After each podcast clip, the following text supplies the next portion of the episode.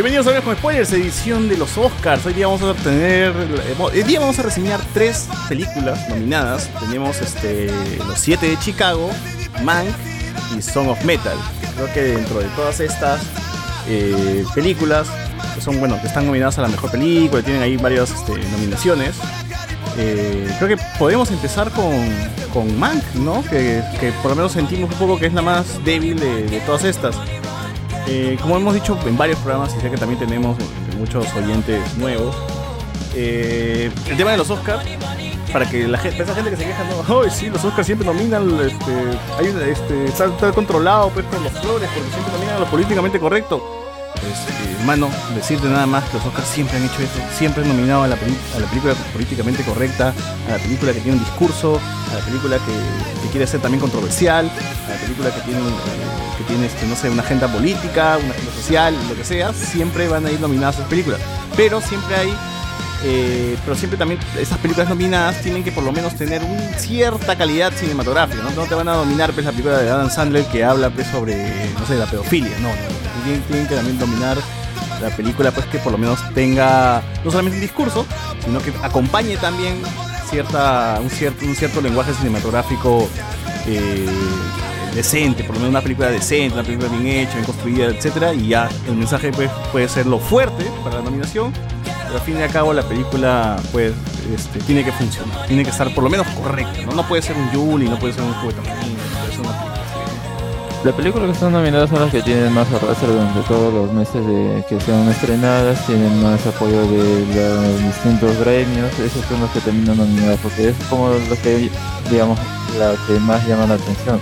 Más allá de su calidad, porque de verdad hay películas que uno se pregunta qué hacen acá como esos eh, tiempos, hace unos años Green Book o hace años más atrás Crash, bueno, eso no lo he visto, pero eh, se le critica por ser como esta película puede haber sido nominada cuando es muy mala, o Shakespeare in Love y así, o sea, más allá de eso es la que tienen más arrastre entre la misma gente, pues de Hollywood.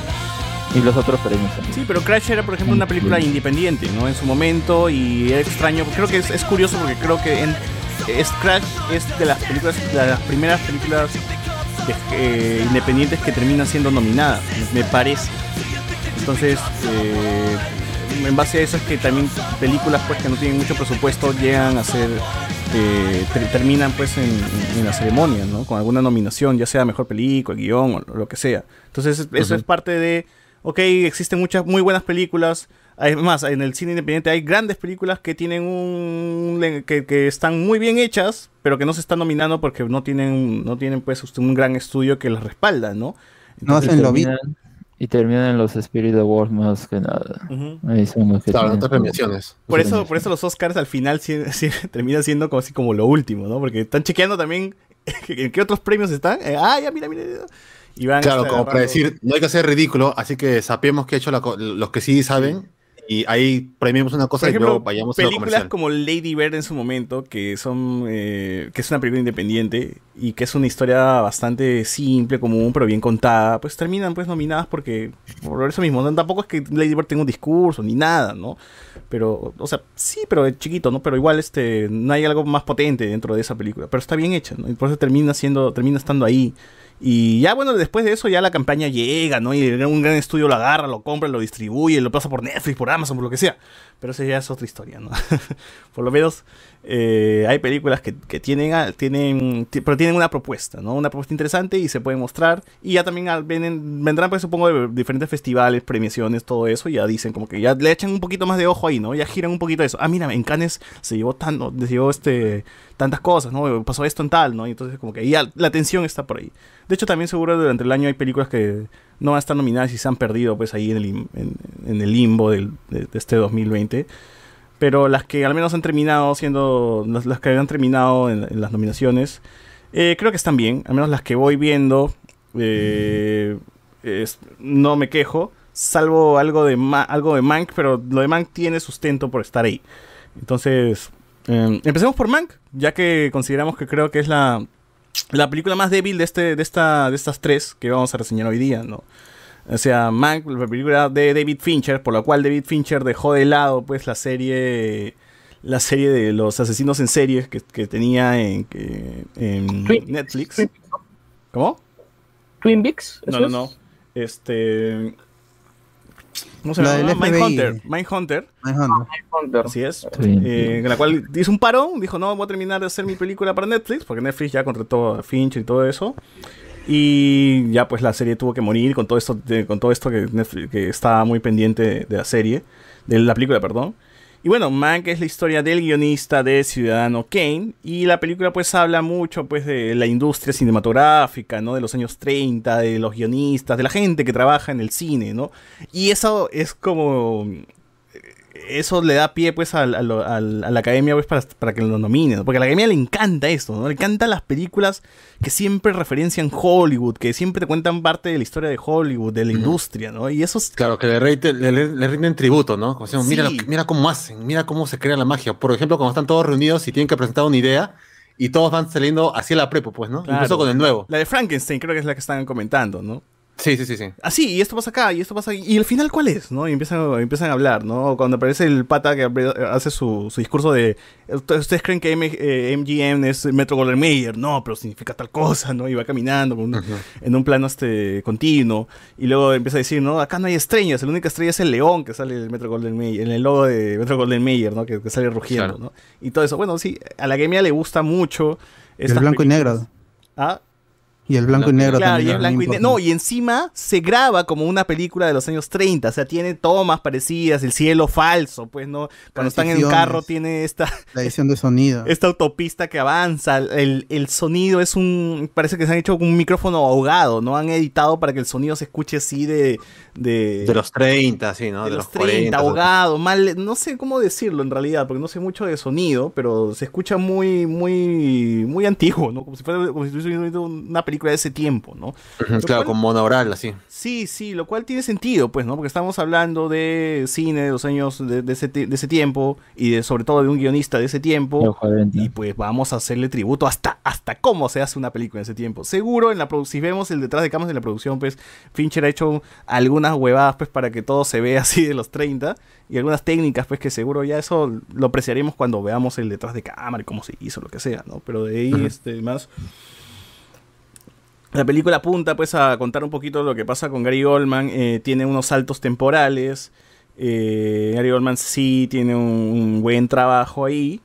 Pero, ¿qué cosa más positiva le ves tú en la película, Alex? Bueno, eh, principalmente creo que hay que ver un poco también cómo esta película terminó de plasmarse en, concretarse, mejor dicho, el proyecto, porque el, el punto empieza justo con el padre de David Fincher, que ahí salen los créditos como screenplay, porque em, él tenía la idea de hacer esa película y desde hace tiempo eh, creo que a quien quería para ese momento era Kevin Spacey y no me acuerdo qué otra actriz, pero era de otra de las películas que, había trabajado David Fincher. El punto está en que, bueno, falleció a principios de, de los 2000 y ahí quedó, pues, ¿no? Entonces creo que su hijo, pues, eso que quería, al fin y al cabo, también que eso se concrete. Y acá es que se puede entender qué es lo que creo que quería hacer su, su padre, ¿no? Con la historia, porque, em, bueno, yo me vi el Citizen Kane para, antes de ver la película, porque si bien creo que había visto algunos comentarios que decían no es necesario, en realidad hay partes de, que son diálogos de la película, cosas que mencionan la película, que es como que tú dices, ah, ya, esto de dónde será, pues, y como que, ah, ya está bien. ¿no? son son en las escenas donde Gary Goldman está en la cama y en teoría tiene que escribir guion en dos meses le dan, ¿no? O sea, tenía tres meses al inicio, luego le redujeron a dos, entonces más o menos como que ahí, en esas dos semanas que queda, porque ha hueveado creo los otros, los otros meses, es donde más o menos tiene que completar la, película, ¿no? Y hay diálogos por ahí, lanzan cositas ahí, cosas, referencias, pues, ¿no? Para la gente. Claro, y justamente lo que resalto es eh, cómo eh, Ciudadano Kane pues tiene la estructura de, eh, bueno, para concretar la, de qué trata esa película, principalmente pues muere un hombre así eh, importantísimo y se queda ahí con la duda de qué significa las últimas palabras que dijo. De ahí van como que investigando para atrás qué es lo que ha pasado con ese personaje, en, los, en, las personas que han tenido que ver con su vida, y de ahí vamos viendo partes de ella. Entonces ahí ya te van construyendo sobre ese personaje, que cómo es visto ah, por otras personas, los más cercanos, y llegamos a la conclusión y ahí te muestran de qué trata esto, ¿no? Que esta palabra, cuál es el origen, y ya está. Esa película lo que hace es eh, más o menos ir por lo mismo en la forma como está cómo está construida, porque empezamos con él ahí está lesionado y ya empieza, ¿no? Con eso, ah, tiene este tiempo límite y todo. Y luego vamos a momentos en el que está sano, ¿no? Entonces eh, ahí ya te das cuenta que hay algo medio extraño. Yo recién me di cuenta, creo que de la tercera escena que nos presentaba así, ah, y decía flashback.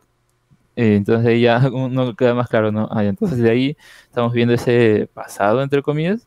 Pero luego es que esto se va construyendo poco a poco y te das dando cuenta de a qué se estaba inspirando para hacer el guion de esa otra película y ahí ya todo se conecta, pues, ¿no? Para la parte final y los problemas que tiene también el hecho de que al final la película como que no lo dejan pasar porque se estaría metiendo con, con alguien muy importante, que justamente ese personaje interpretado por eh, el, actor de...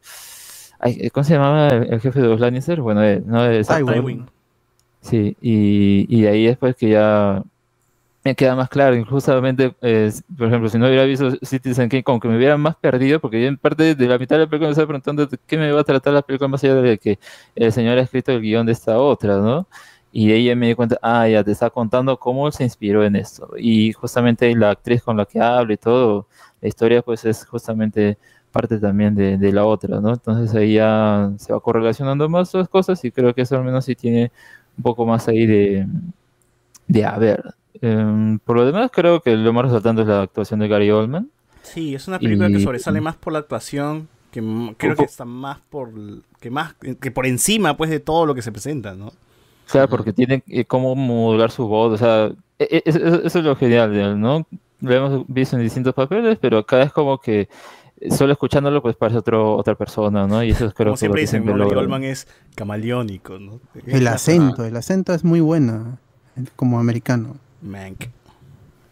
Eh, sí, sí, sí, estoy de acuerdo con Alex. Igual siento que es una película que puede interesar poco a la gente. Porque tampoco la película se encarga mucho de, hacer, de hacerse interesante o, de hacer, de hacer que por lo menos te mantengas interesado por ella misma, ¿no? Empieza a hablar asumiendo de que tú ya sabes de que vienes aquí a, a ver la vida de un guionista pues, sobresaliente y que viene esto y que detrás está el ciudadano Kane, ¿no? Pero de ahí en más el público que quiera ver esto por curiosidad, pues no va a tomar mucho interés por lo que pasa, por lo que está pasando. Algunas cositas sí se encargan más o menos de que de mantenerte interesado, ¿no? Pero de ahí en más eh, siento que es muy débil en ese aspecto, ¿no? ¿no? No hay mucho y en trabajo de dirección me parece que está bien, ¿no? Pero tampoco mm, se me hace muy resaltante y lo más interesante es Gary Oldman. ¿Tú cómo lo ves, José Miguel? Igual, igual. Eh, yo intenté ver esta película dos veces. La primera aguanté 20 y dije, pucha, tal vez lo estoy viendo en una mala hora, pero no me, no me engancho. se, me hace muy densa. Como dije, la única parte donde realmente me sentí como que, oye, esta parte está mejorando fue cuando vienen todos y empiezan a mostrar ideas de qué puede ser una película. Pero luego vuelve a ser eh, por un camino y como que no logra engancharme. Igual, Gary Oldman es lo que para la película, te mantiene ahí, te mantiene ahí, pero... Yo creo que también me hubiese servido un poquito más ver Ciudadano Kane a pesar de todo. Tal vez hubiese tenido una conexión más con la película, pero no es mala. Pero tampoco es de esas películas que yo diría, uy, hoy día me provoca ver otra vez Mank. no, es muy poco probable. Son estos relatos, pues, que se ven una vez y ya, este, O sea, por ejemplo, a mí mm, se me hace una película que, la cual no vuelvo a ver sería Moonlight, ¿no? De mi tío este ¿cómo se llama mi tío este? Mahershala Ali, Ali, que es una buena película, pero no es algo que me provocaría ver de nuevo, ¿no? O también Spotlight, la, la película de... Mira, yo vería el mensaje supera la película misma, el discurso supera la película. Te quedas más con el tema que denuncia que, el, que, la, que la película en sí. Sí, sí, o sea, pero Mad Max la volvería a ver dos, tres, cuatro, cinco veces, con cancho, borracho, otra vez, ¿no? Igual Whiplash la vería una, dos, Birdman, o sea, son películas que sí siento que son hasta más eternas, ¿no? O sea, podrían verse una, dos, tres y podrías volver a disfrutarlo, estar bien. O sea, esas son películas que le puedes enseñar a una persona y dices, wow, qué genial, ¿no? Pero. Exacto. Pero Moonlight, como que te sientas un rato y si estás con una chica en la cual este, estás en un plan que va a ir por otro lado, pues uno, la gente se aburre y luego ya no quieres, pierdes interés y todo, ¿no? Entonces, sí son esas películas como en su momento dijeron, películas de tesis, ¿no? Sacó esta película el tema es interesante, todo, seguro va a rebotar, ¿no? Gays, negros, todo, ¿no? Uf, estás como que... La película para el Oscar. Vamos, va para el Oscar, ¿no? Pero de ahí más, eh, sí, también es entretenimiento, ¿no? Y está bien, es cultura de igual, pero ahí, este... Pero ¿por qué no ser ambos, no? ¿Por qué, por qué no combinar ambos, no? No hay que perder el aspecto de los dos lados. Y por eso lo mismo Mank sí creo que está, es una, es de lo más débil que no podría haber pero en cambio, los siete de Chicago lo he vuelto a ver. O sea, le he vuelto a pasar escenas que me parecían muy interesantes, muy buenas secuencias, muy bien hecho, muy buenas actuaciones. Era como que me emocionaba ver eh, los, los siete de Chicago. Eh, se, resalta, pues, ¿no? Se resalta lo de Mank, ¿no? Se, se, aprecia lo del sonido, lo de los carros, el escenario. Todo. Exacto. Sí, pero es, es también, es, es, también, no quiero maletear mucho esas películas que tienen este ritmo lento, porque también hay muchas buenas películas que tienen un ritmo lento que sí me han provocado ver de nuevo. Y creo que son buenas películas que hacen muy buena chamba, pero tienen. Eh, el feeling va por otro lado, ¿no? La, producción va por otro lado, no tanto por el guion. Y creo que también, pucha.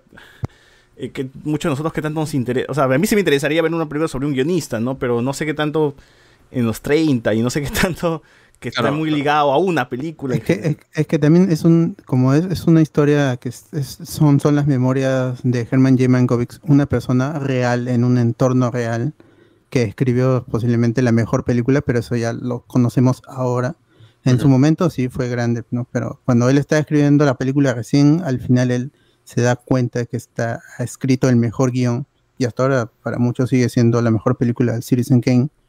Eh, es una historia real.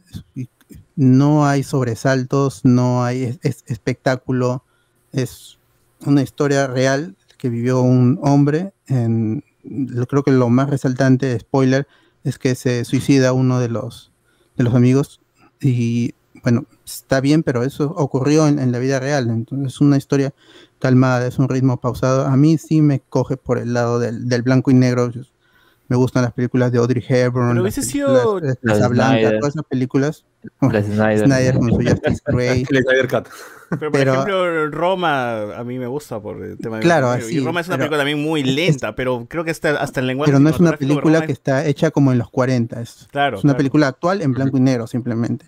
Pero Mank sí es una película como se hubiera hecho en, en Panavision, en blanco y negro. Uh en, en, la e, era dorada, en, Metro Golden Mayer, Warner Bros. No sé qué tanto, ¿ah? porque hay unas ediciones medio maleadas. Ah, sí, mm, claro, tiene. Esto de aquí no es tanto de la época, ¿no? Lo de los guion, lo del guion como transición para ubicarnos en el espacio y tiempo y los personajes, esa, esa es una buena idea. Obviamente no hubiera existido en, originalmente en, el cine clásico, pero es una idea que tiene Fincher para ubicarnos y es un guion, porque es una película sobre un guionista, entonces está bien, hace buen uso de ese recurso. Me gusta también el guion, eso no lo puedo negar, está, está bien escrito. eso ¿Está nominado a Mejor Guión?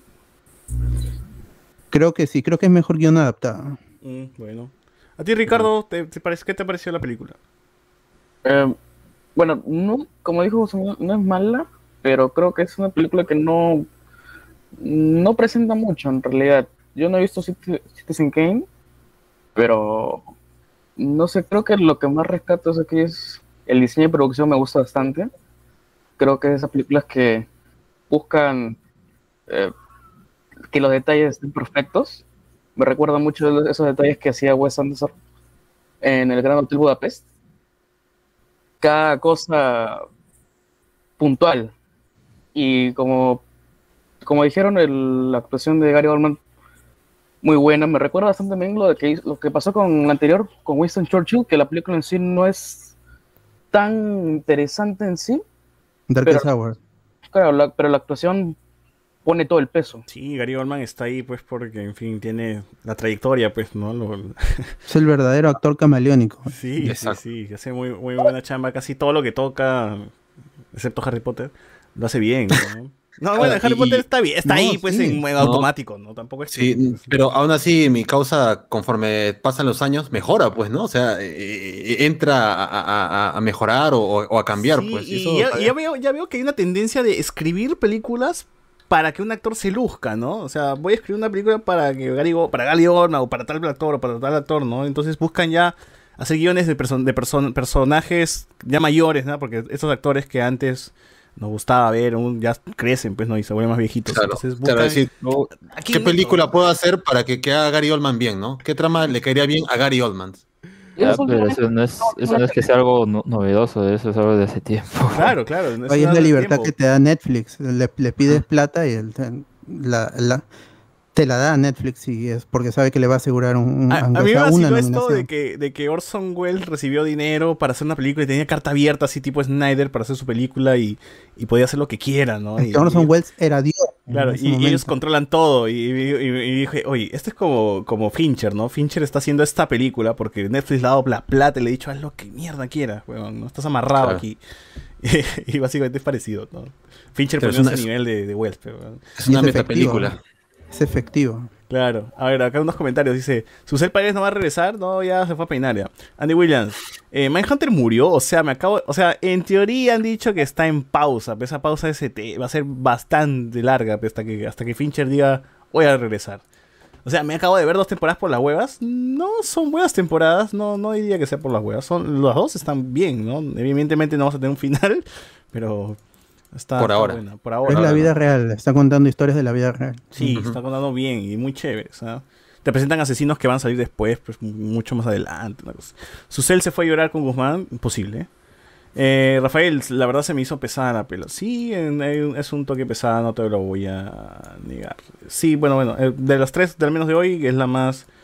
Eh, una última cosa que quería agregar nada más. eh, bueno, obviamente como la película habla de Citizen Kane y tal vez la mayoría no la ha visto, yo sí lo recomiendo porque de verdad es más fácil entrarle a Citizen Kane que a esta. Así que es, que a pesar de ser a los 40 y todo, en realidad la historia es muy interesante. Como digo, es este personaje, como se dice la expresión, larger, ah, larger than life, ¿ya? Porque es así, wow, ha hecho un imperio y cómo ha llegado su imperio también a caerse y, y todo. Y es muy interesante to- toda esa historia. Y es un clásico del cine, ¿no? Ciudadano Kane, Casablanca, o sea, las películas de Orson Welles, de Hitchcock, todas esas son Claro. básicamente la base de que muchos cineastas han consumido y han visto un montón para luego más adelante tener su propio cine y dar, tener una propia identidad luego, ¿no? Formar Claro, una las que, las que te obligas a conocer sí o sí, pues no. Incluso en música te dicen, este disco es el ciudadano Kane de la música. O sea, ese, ese tipo de comparación. claro, es la película referencial, ¿no? Es como que ya tiene. Hoy por hoy, pues, hasta ahora se aprecia mucho eso. Igual. Eh, chequen todas esas películas clásicas, gente, no, que no se las pase. Son muy interesantes. Casablanca. Y se, ha- y se aprende mucho de cine con, con todo eso, ¿no? Claro. Eh, ya no, la siguiente película, eh, creo que a nivel podría ser Song of Metal. Song of Metal es la película que habla sobre un, mus- un baterista de rock progresivo, experimental, porque es bien rara la banda. Son dos nada más. La, la, eh, La vocalista y la el baterista. vocalista y el baterista. Y la vocalista es, para los que vieron Bates Motel, es la, mejor amiga de Norman Bates. Y los que vieron Ready Player One es el interés romántico del protagonista de Ready Player One. Entonces, eh, la, la película empieza. eh, te- te- te- te la- el problema te lo manda al minuto uno, nada más. El baterista eh, pierde este, una parte de, de- de su audición. No, no, audición, perdón, el oído. Que no se confunda con una audición real en, en- presentándose en algún lado.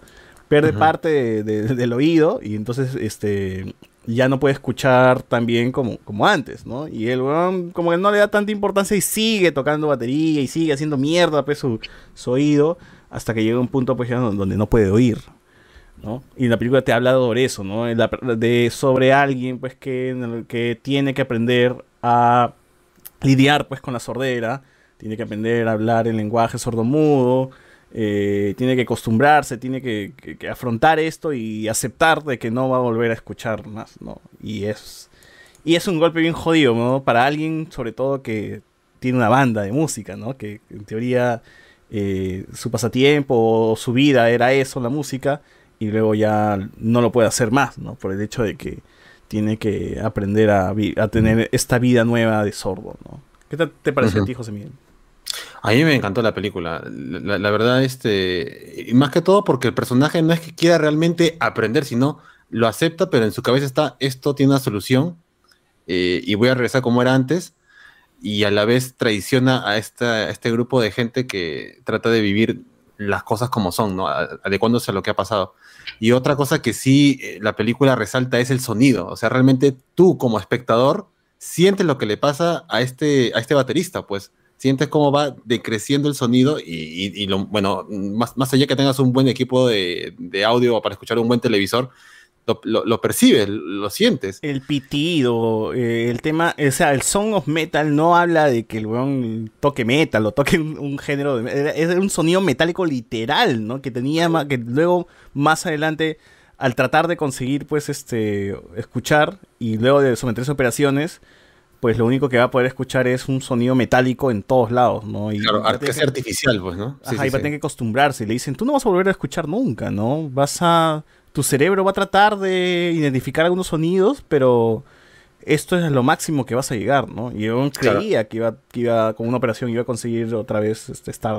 El implante nunca fue garantizado que, que pueda escuchar, pues. Claro, claro. Claro, eh, y, y más allá de eso, es eh, la actitud del tipo, ¿no? Y uno como espectador dice, pucha, en, en este punto, cuando escuchas cómo él tiene la percepción de- del sonido ambiental, tú dices, yo preferiría estar sordo a vivir, eh, a tener una vida con ese tipo de, de sonidos, pues, ¿no? Donde no distingues o no puedes apreciar nada. Claro, se Eh, mezcla y cuando escuchas que alguien habla se escucha muy mal, ¿no? Y puedes escuchar con las justas, pero al menos entiendes. Y con ese Ujú. José Miguel, el sonido es muy importante porque además de toda esta sordera, de estos sonidos que se apagan, cuando empieza a escuchar como sonido metálico, nosotros escuchamos ese mismo sonido que habla, que no sé si es tal cual alguien que sufre sordera lo escucha, pero supongo que se acerca bastante, ¿no? Y la Claro, o, o por lo menos causa, ¿no? Te causa esa impresión o ese sentimiento de que, rayos, de verdad sí se, se siente mal uno. Claro, o sea, y uno, te- y uno como es incómodo. espectador, como espectador, nosotros tenemos subtítulos, obviamente, pero alguien que ha visto esta película en el idioma original sin subtítulos y todo eso, pues también le va a costar entender pues qué dicen los otros personajes porque justamente el audio está eh, distorsionado, ¿no? Y eso es bastante interesante. Y entonces dije, wow, esta, esta película te adentra pues no en este mundo de, de- de gente que, te- que ha perdido la- el, el oído y que y cuáles son los problemas que pueden enfrentar y cuáles son cuál, cuál es lo que pasa. Entonces dije genial me, me gustó mucho la actuación la actuación del amigo ay cómo se llama cómo se llama Riz Ahmed.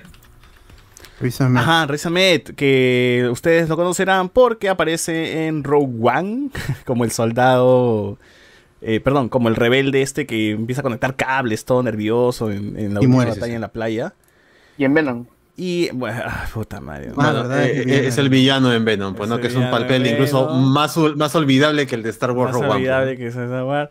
Y yo creo que una gran película que en la cual tienen que ver es, es Primicia Mortal en español, pero creo que se- en inglés se llama Nightcrawler, en la cual es un es como si casi casi un periodista de Magali TV esperando la noticia más amarillista, ¿no? Y cazando así la- las noticias amarillistas en su momento. es la de Jake Gyllenhaal, ¿no? Exacto, gran película, véanla. Muy buena, sí. Ujú. Cómo fabrica las noticias. Así es. Así es. Bueno, tanto fabrica.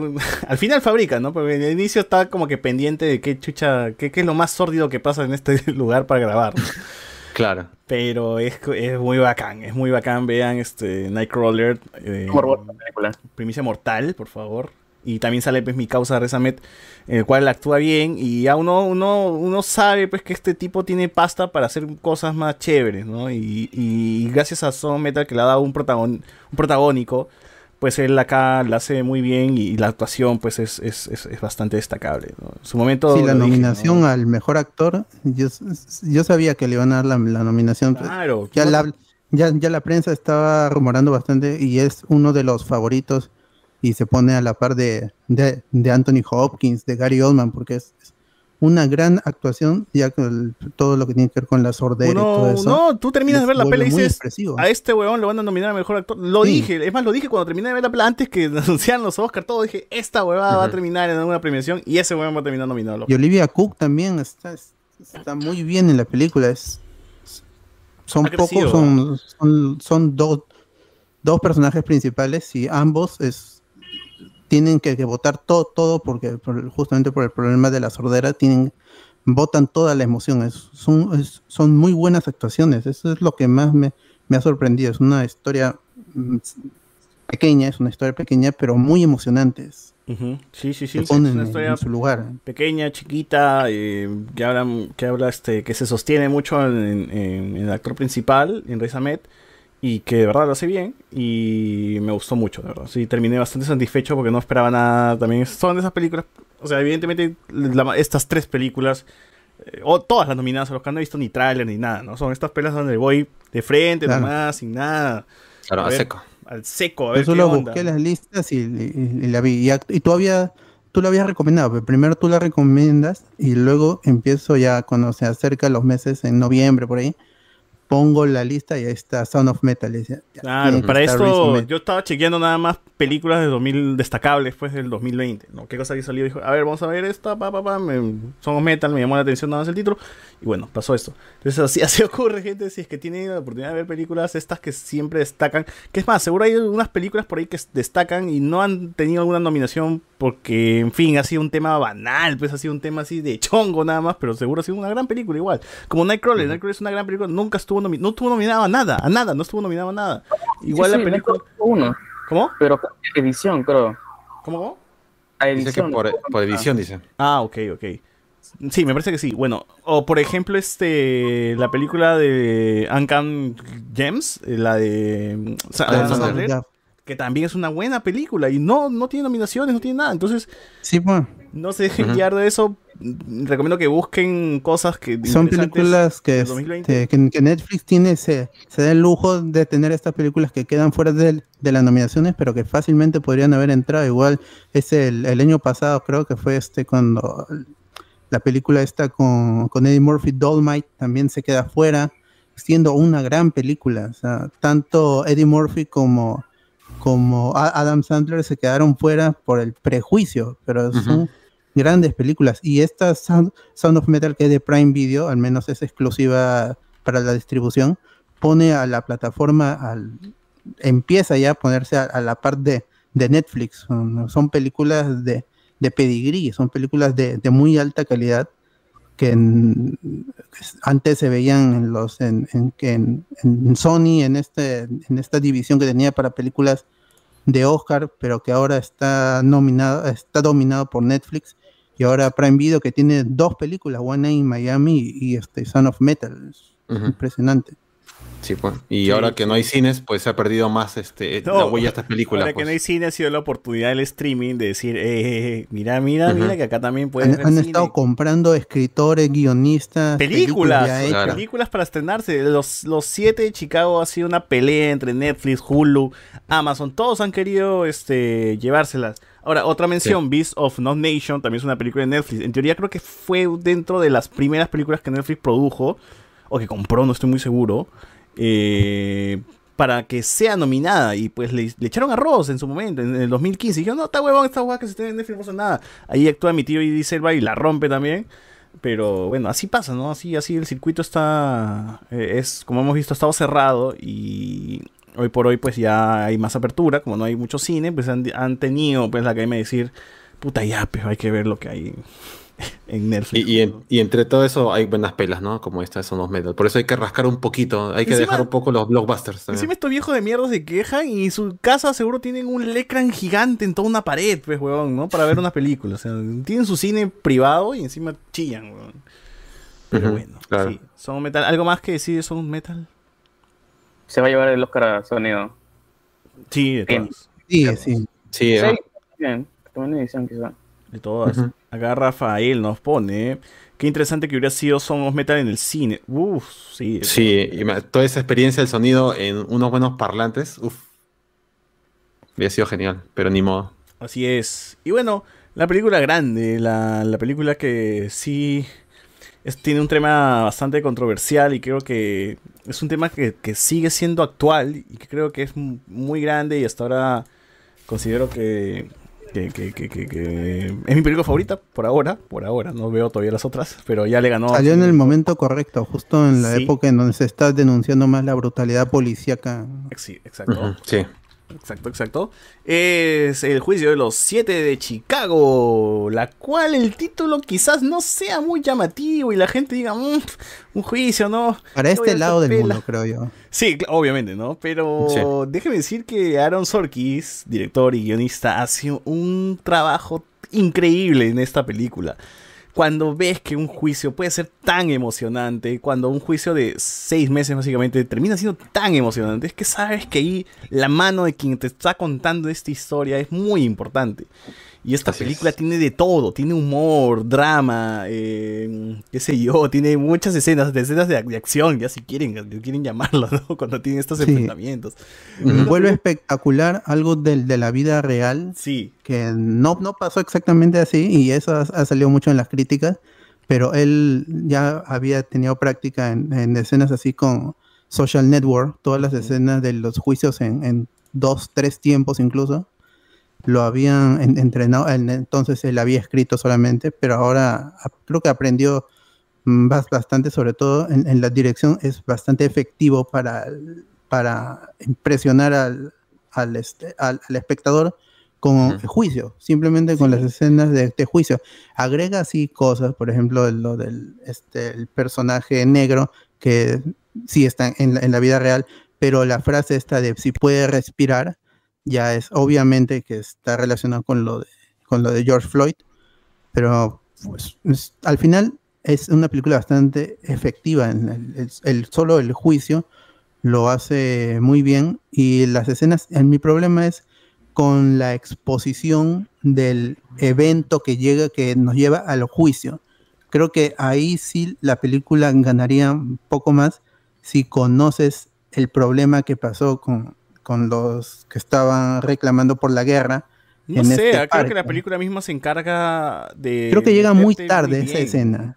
Creo No, que pero llega creo que tarde la esta- escena es, del es que en la introducción misma ya te habla de la guerra, te habla de los soldados, de que están, que se está formando una eh, grupitos para protestar. Pero ahora yo quiero hablar más, más allá de la película misma, en el te- la temática que es de protestas. ¿no? Aaron Sorkis habla de que él escribió esta película pensando en todas las protestas actuales que hay, no, no, no, no, no haciendo una protesta de los años 60 como tal, sino pensando en una, en una que podría haber pasado ya y en cualquier lado de- del mundo, ¿no? Y yo, o sea, esto lo agarro y lo pongo en el contexto que tuvimos con la marcha contra Merino.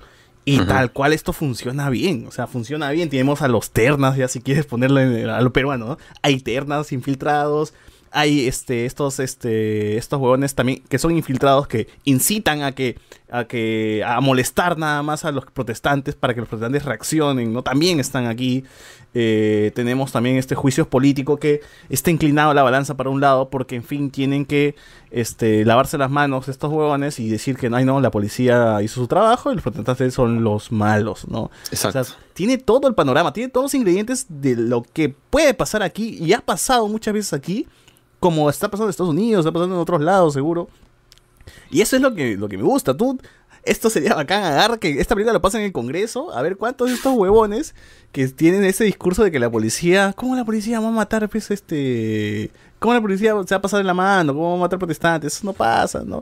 ¿Cómo van a Claro. creer eso? Para que lo vean, pues, cómo existe un abuso de poder también. O sea, los protestantes van sin nada y pues se les empieza a golpear. Evidentemente hay desmanes y todo, pero no va a llegar, no llegar a un exceso, ¿no? Entonces la película te, te muestra muy bien todo ese aspecto de ambos lados. Eh, evidentemente está inclinado mucho pues al lado de los, de los protestantes más que del, del otro lado. El otro lado pues son los malos. Ah, ¿no? claro, se nota la ideología nota la que intención. tiene. Aaron Pero- Sorkin. No, pero, o sea, si de arranque, aunque a mí me costó un poquito entender esta, e- el motivo de por qué los estaban enjuiciando, o sea, sí se, se, se, se- se entiende que es un juicio político, que, que es lo que se debate entre los que están acusados que por las ideologías y un poco de la trama, pero me costó entender cuál era el meollo o por cuál era el no era solamente el motivo de eh, de, de que lo que había pasado, ¿no? O sea, eh, de que habían cometido delitos y que tenían que pagar por ellos, sino que había hasta dos motivos más. El, eh, el motivo este de la, eh, de la paralización de la izquierda en Estados Unidos, que básicamente era lo que había pasado en Vietnam. Ellos iba, habían ido a Vietnam a parar a la izquierda de Vietnam y habían perdido y que no querían que estos movimientos de izquierda estén en la, en la juventud y ves que hay eh, entre los que están protestando vari- varias formas de izquierda y que Eso también me gusta mucho porque ese es muy, muy a la peruana. Es uno es puede ser Team Pedro Castillo, esto puede ser el, el, el, el papel Sacha Baron Cogen es el Team Verónica Mendoza, weón. Es el loquito Mm. fumeque de Miraflores versus el alumno de San Marcos rectito, ves que quiere también una transformación, pero no lo quiere a nivel del fumeque de mierda que empieza a hablar huevadas, ¿no? Yo ¿Cómo? diría que es al revés, ah, es el, el reaccionario, el de San Marcos, el que dice vamos a, vam- vamos a, a tomar esto, contra el idealista de la católica que dice no, no, vamos a hacerlo todo Pero, por pero la el- ley. el Cogen es el, sistema". es el fumeque de Miraflores, weón. Es tal cual, weón. No, no, no sé cuántos huevones así de izquierda. Pero hay Vero no es de Miraflores, pues. chupando, ¿qué cosa? No, no, o sea, él, Él él no, él va a Miraflores, guerra. él, él vive ahí en Barranco, ahí Claro, en- Barranco, pero, o, sea, o sea, vive en Los Olivos, quizás, pero chupa en Barranco y Miraflores, weón. Así, tal- así Pero, re- pero más que más que ese fumeque representa a la época, o sea, cuando Alex comentó que eh, no le gustaba el personaje o que le parecía excesivo los movimientos, los momentos de comedia que tenía eh, Sacha en su eh, en su papel, pero era lo era lo que tenía que hacer. Claro. O sea, quizás, quizás en- funciona en la película, más que Ah, Y sobre la todo, historia el real. personaje real también hizo varias cosas como usar túnica y debajo de la túnica usar el, el- el uniforme de Claro, policía. pero Sorkin No. lo explota al máximo, más que eso es el hecho porque así del tipo que está representando. O sea, si me, a, mí me escri- a mí me escribes este personaje y, y antes de ver la película, y yo te digo, este, esta vaina es para Sacha Baron Cohen. Sí, Claro. Pero- que justamente eh, Stellan Sorkin dijo que de todo, el, de todo el cast, porque esta película se iba a estrenar no en 2018, se iba a estrenar en el 2008, por ahí, hace 10 hace como 10 años ya estaba pensado hacerse esto, pero por un tema, pues, de, no, no, qué sé yo, de- de- no se pudo haber sido de producción, supongo, no se pudo haber- no se, no se hizo en ese momento, pero mira, estaba pensado de que Sacha Baron Cohen sea, sea este, este weón de, ¿cómo se llamaba? Hoffman, eh, y hoy por hoy, pues lo consiguió. Ya después de 10 años casi dijeron, ya, pues dale, ¿no? Hoffman sí que sigue siendo Sacha Baron- está vivo, ¿no? Así. Y el, el papel de este, el moreno, que no me acuerdo su, su nombre ahorita, eh, iba a ser para Will Smith, por ejemplo. En ese, en ese entonces, Will Smith que venía de. No, no sé si ya había hecho esta película con su hijo, con el chivolo. La búsqueda de la felicidad. No sé si en ese tiempo ya había salido, no sé en qué año salió. Pero Will Smith estaba pensado para hacer ese papel. Ah, Y el Pero- protagonismo, el que, tiene- el que tiene Eddie Ray Meyer. Ay, carajo, ese me fue el nombre de la. Oye, Hay una película que se llama Nada de Cojudo. O ¿Cuál, sea, yo, yo lo veo y creo que es, un, un po- No, ahí también es cojudo. Es que acá, acá- acá, está- acá- menos, nada más, pero... Acá se, eh, si, si te das cuenta un poco, el, el papel más allá de correcto que le quiere dar es más como que em- embotado en su traje así, ¿no? Que, que- que casi ni siquiera parecía que puede moverse, ¿no? Pero Sí. ahí creo que exagera mucho ese factor al menos, o no sé si será ya cosa del, del actor. O de la interpretación, o sea, eh. como este personaje es un diplomático y bueno, es, Ya está es la casillado, ¿no? En el, en el chivolo recto, ¿no? Ah, y peor si lo pones a costar de esa chavaran, pues, ¿no? Dices, puta, este qué, plano que es este Sacha ¿no? Este weón se es, roba. explosión, ¿no? Y, y me da más risa porque el personaje de Hoffman tiene sus stand-ups, ¿no? Que, que le cae a pelo, pues, ese huevón de, de Sacha. Claro, y eso lo pone en la película, que te va mostrando las visiones de cada uno mientras te explica el meollo del juicio, pues, ¿no? Y, o sea, A, a mí viendo... me pareció interesante cómo esto no empezó lineal, porque puede haber empezado con eh, las protestas y luego cómo avanzan y luego llegar al juicio, ¿no? Claro, pero, pero no. empieza directo en el juicio. Yo dije, que no me van a mostrar la protesta, va a ser así nada más, pero cómo luego el rompecabezas de cómo estos huevones llegaron, cómo se seleccionó a estos huevones ahí y empezó a armarse, ¿no? Y luego terminan en esto. Me pareció interesante porque mencionas de que no, no sabía cómo estos huevones llegaron aquí, pero creo que en la primer minuto donde están hablando eh, Joseph Gordon-Levitt con este pelado de mierda, empiezan a hablar, ¿no? Vamos a buscar y vamos a buscar una legalidad para cagarlos. ¿Cuál sería esa legalidad? Conspiración. Ya, ok. Entonces, con esta, a, a través de esta figura, vamos a agarrar a estos protestantes y vamos a, vamos a hacer un juicio, pues, y lo vamos a cagar y así vamos a terminar todo esto.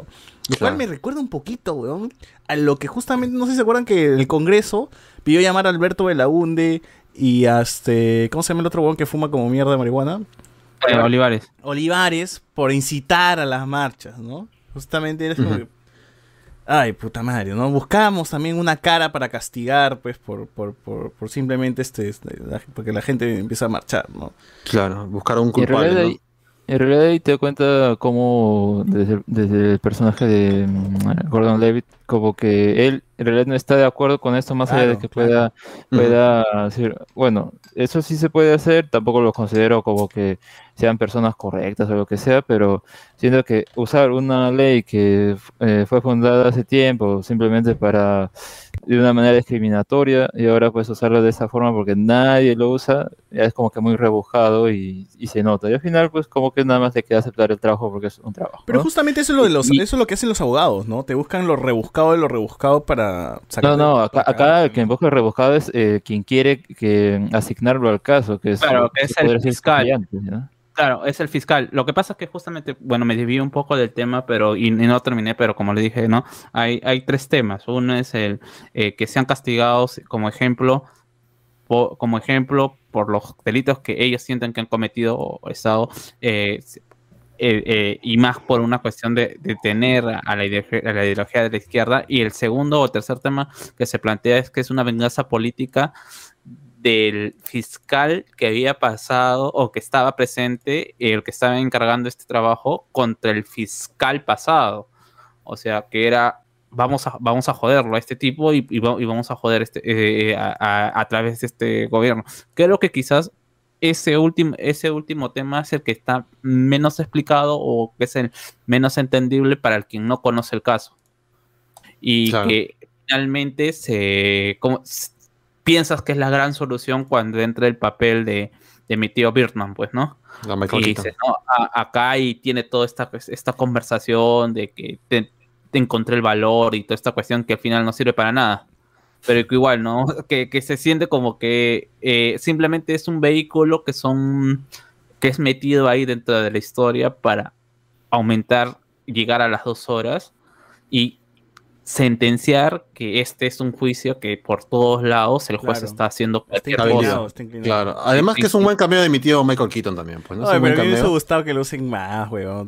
Yo cuando lo vi dije, puta, man, acá se armó la Claro. grande. Pero, bueno. Sí, sí, sí. Pero, pero fuera de eso, te ayuda a que te frustres más, pues, ¿no? Que digas, puta madre, o sea, es, y ese, y ese es el colmo de la- del cinismo. Durante hora y media, a estos tipos los han tenido con pruebas fehacientes de que ha pasado algo mal y les llega. Traen a un- a, una persona que está diciendo qué ha pasado y en tu cara, pues, ¿no? Ya, no, es muy bonito todo, pero por favor, claro, retírese el, que el esto juez se pone no en plan cochino, pues, ¿no? No, el, no va a entrar el jurado, no va a pasar esto. Entonces, Claro. uno se pone en plan de conche su madre, ¿no? O sea, qué jodido. Y, y es, es pendejo, porque pasa, pasa en la vida real. Lo hemos visto muchas veces eh, aquí en Perú también, ¿no? Cuando se inclina la balanza por un lado y sabemos que no tanto en, creo que en los- estos juicios reales, sino que en el, con- en el Congreso más que nada, ¿no? O sea, lo de Vizcarra, ya, poniendo así, usar pues el tema de este, buscar en la constitución así y, y- y, bueno, que sea rebuscado un tema de, de- de vacancia, ¿no? Por un tema de incapacidad moral y extrapolar la incapacidad moral al hecho de que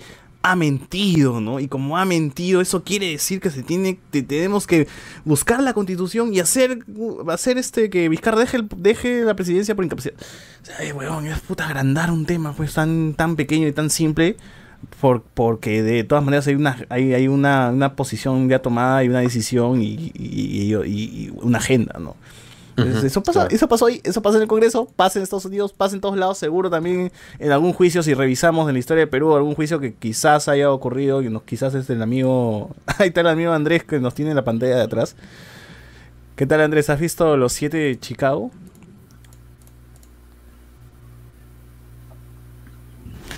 No, César, no, no lo he visto. No, todavía no, pone en suspenso todavía, pone suspenso. Yo quería agregar con respecto a eso que, Pero- que más que nada es... De las, Yo, yo, yo diría que Bueno, es distinto es que no sé- lo no sé que- no- todavía cuál es. disculpa, es- disculpa, sí, sí. Eh, yo quería agregar con respecto a lo de la película que es que es distinto, al menos cómo nos quiere mostrar eso, porque acá ya te está diciendo así activamente que sí hay un, eh, un cargo político, o sea, son, perseguidos políticos, es eso. acá no hay eso de directamente decir, lo estamos haciendo por tal cosa, así que yo diría ahí que hay que marcar las distancias, pero es justamente eso lo que es interesante, ¿no? Porque al fin y al cabo ese, esa evidencia fehaciente no sirve porque no el juez no va a dejar que el jurado tenga este dato y se quede ahí. Los únicos, digamos, que tienen esa información serían los que están ahí de espectadores, pero nada más, ¿no? O sea, es, sirve más que nada para ver, mira, están ahí claramente que esto sí tiene sentido en cuanto a que puede haber sido algo soltado o algo visto medio conspiranoico en un principio desde el punto de vista de los acusados, pero tenía algo detrás, ¿no? Y ese era el camino, ¿no? Solo que tenían que buscar al fin y al cabo otra forma y al final ya viene la, la forma que es la prueba de al personaje justamente al que parece menos, menos comprometido, menos como que, ay, ¿por qué me metieron acá, no? Es el quien terminó ocasionándolo todo, pero a su manera, porque tampoco es que buscaba activamente eh, que en- enfrentarse a la policía y todo esto, ¿no? Sino ahí se da cuenta en que era la forma de que él hablaba y ahí había cometido un, un traspiés, pero ya vemos cómo, cómo Oye, concluye, ¿no? A todo esto, ¿hace cuánto que no ven a Joseph Gordon-Levitt en algún papel importante? O sea, yo, yo no Eh, veo a Joseph Gordon-Levitt desde Batman, weón. Así nomás te lo pongo, desde Batman. O, o Inception, pues, ¿no? Inception. no, Lo Batman que- fue después, pues, porque fue la tercera de Batman todavía. Que, vi- que vino Ah. después de Inception, imagínate. Creo que sí. El no Looper. hace nada, Joseph ¿Pero ¿Hace cuántos años? Es que aparentemente es, eh, Está eh, igualito, aparentemente weón, está- está igualito, coche su madre, no envejeció ni mierda. Es que aparentemente el pata es recontra difícil de trabajar, o sea, y lo mismo pasa con, bueno, eh, eh, a mí también me ha gustado, pues, ¿no? Dentro de todo, eh, el, el tener a, a Birdman, que el pata, eh, eh, él también ha tenido esta famita de ser bastante especial. Aguanta, aguanta. Dice que sale en, en Knives Out, sale Joseph Gordon-Levitt. Voces, voces. El, él hace voz. Ah, ok. Continúa. Narra, narra. Ya. Eh, tienes a, a Sasha Baron Cohen, que también no es un personaje que es- o una persona que esté muy bien vista dentro de la industria por lo mismo eh, eh, ar- artista político que es. O sea, prácticamente él produce todo lo que hace. Bora es su Bora. creación. Él eh, eh, y todas las series. con Claro, sus- y, y lo que no le pertenece a él, él lo quiere moldear, por eso es que lo sacan de la película de Bohemian Queen. Rhapsody. Claro, la película de Queen, Mm. ¿no? Y, y Eh, acá en esta, y a mí también me parece, me, me- me parece también la- esta libertad que le da Netflix, pues, ¿no? Dice, ah, tú, Ujú. tú contrata los que quieres, pues, ¿no? Y, y no sé si es que algún otro estudio le hubiera dado la, pues, le dado el, eh, la autorización a, a- para que pueda participar en la película, o al director para que lo invite a participar en la, en la película, ¿no? O sea, Ujú. es, es bastante interesante que Oye, haya mira, reunido por esta ejemplo, gente. el tema de Sacha Baron Cohen también es muy interesante porque Aaron Serkin pidió que él sea, que, que esté como Hoffman, pero además eh, Sacha Baron Cohen tenía que hablar todo con un acento más norteamericano, pues tomarse este papel, le dijo, tienes que tomarte este papel en serio porque a pesar de que tú vienes del comedia y todo esto, este, yo quiero retratar muy bien esto y hacer un drama casi, ¿no? Claro que el personaje tiene ahí sus atisbos de, de comediante y todo eso, pero igual él quiso, según las declaraciones de Sacha, quiso respetar mucho lo- la intención del director y mucho más sobre lo que, cómo era pues el personaje en la realidad, ¿no? Y apegarse a lo que era. Entonces tuvo que bajarle mucho al tono de la comedia. Que quizás, que igual la película tiene mucho tono de comedia de, que, que- que está, este, que él, él lleva, el, el- el- el peso está en él, ¿no? Pero imagínate, par- tuve que bajarlo igual, pues, o sea. Claro, porque, porque en sí ni siquiera la, la comedia que hace Sacha es tonta, porque para eso está su amigo, ¿no? el amigo es el que hace las inteligente, es muy tonterías. inteligente, Es muy inteligente las frases, los gag que Ujú. suelta, las cosas. Claro, La- y- además que lo- al juez, ¿no? El, el ser este... Así, esto, llevarlo a las casillas al juez, pues, ¿no? Eh, Claro. Ser así fregado. Pero lo bueno es que también en momentos tensos del, del- del- de lo que es el juicio, bien, te- te hace que te bajes un poco y puedas respirar, porque llega un momento donde estás frustrado como espectador o molesto de, de decir, pucha, porque el juez que defiende estos siete está cansado, es un tío que está, que está trabajando sabiendo que va a perder, pero que está dejando todo para que estos siete esto, no sean culpados por algo que no han hecho, pues. Y ahí viene Sacha a darte ese, ese pequeña risa que a la vez te cae bien porque lo No, estás callando. a el este juez que es- abogado, perdón, has dicho, el, has dicho el juez, es el, el abogado de los siete. Perdón, el abogado, el abogado. O sea, intentado. el abogado es que, el que se rompe el lomo ahí por esos de ahí y Sacha es el que te pone ese toquecito de humor para que tú como espectador te relajes un poco de tanta, Claro, y la película y, frustración. la- po. y- y beneficia mucho a la película, porque la película no se torna tensa, se, se torna bastante disfrutable, tienes humor, por eso digo, tienes humor, drama, tienes un montón de cosas y está tan bien nivelado que tú la pasas bien. O sea, yo podría ver esta película con chelas y con amigos porque digo que la película está bacán, ¿no? O sea, nada- Claro. no, y es un juicio, pues algo que podría tornarse algo denso, pues, de ver, ¿no? Y por ejemplo, una, mm, partes de juicio que a mí me gustan de otras producciones es la de O.J. Simpson vs. The People, la serie, que lo hace muy bien, o sea, lo hace, lo hace tan bien que te, te pegas pues en el tema de los juicios, ¿no? El mismo Better Call Saul tiene escenas, episodios de audiencias, nada más, no, no nivel juicio, no, audiencias, ¿no? enfrentamientos, confrontaciones, que también lo hace este muy disfrutables, ¿no? Y tensos, o sea, el, el care- esos careos, si los armas bien, puta, tío, terminan siendo muy bacanes, ¿no? Es como nosotros esperando el debate, pe, uy, ya viene el, el Porky versus este, este, versus este, el huevón de Guzmán, ¿no? Ojalá que se, se saquen todo. Al final no, pa- no pasa nada, ¿no? Claro. Entonces en la película sí te sacan todo, ¿no? Sacan ahí todo lo cochino, lo hacen bien, ¿no? Y, y lo hacen tenso, intenso, tenso, tenso, porque las actuaciones también son sobresalientes, ¿no? Por eso me quedo con Claro. tres escenas de, de esta película, o cuatro, bueno, una sería pues todas esas escenas de, de, de, de sacada de mierda entre la policía y los manifestantes. Está muy bien. Es más, el actor que interpreta al amigo de Sacha Baron Cohen pidió que en la realidad sea gaseado de verdad, que le metan gas lacrimógeno de verdad para que su actuación, actúe de método, weón, acá. Mm, para que claro. la actuación sea real, weón. O sea, sea real y que le pegue. Si no me, si- le dijo, si no me es un loco. En, en Brooklyn Nine-Nine también es igualito. Es el mismo personaje. si no me echan gas, son cabros, le dijo. Claro.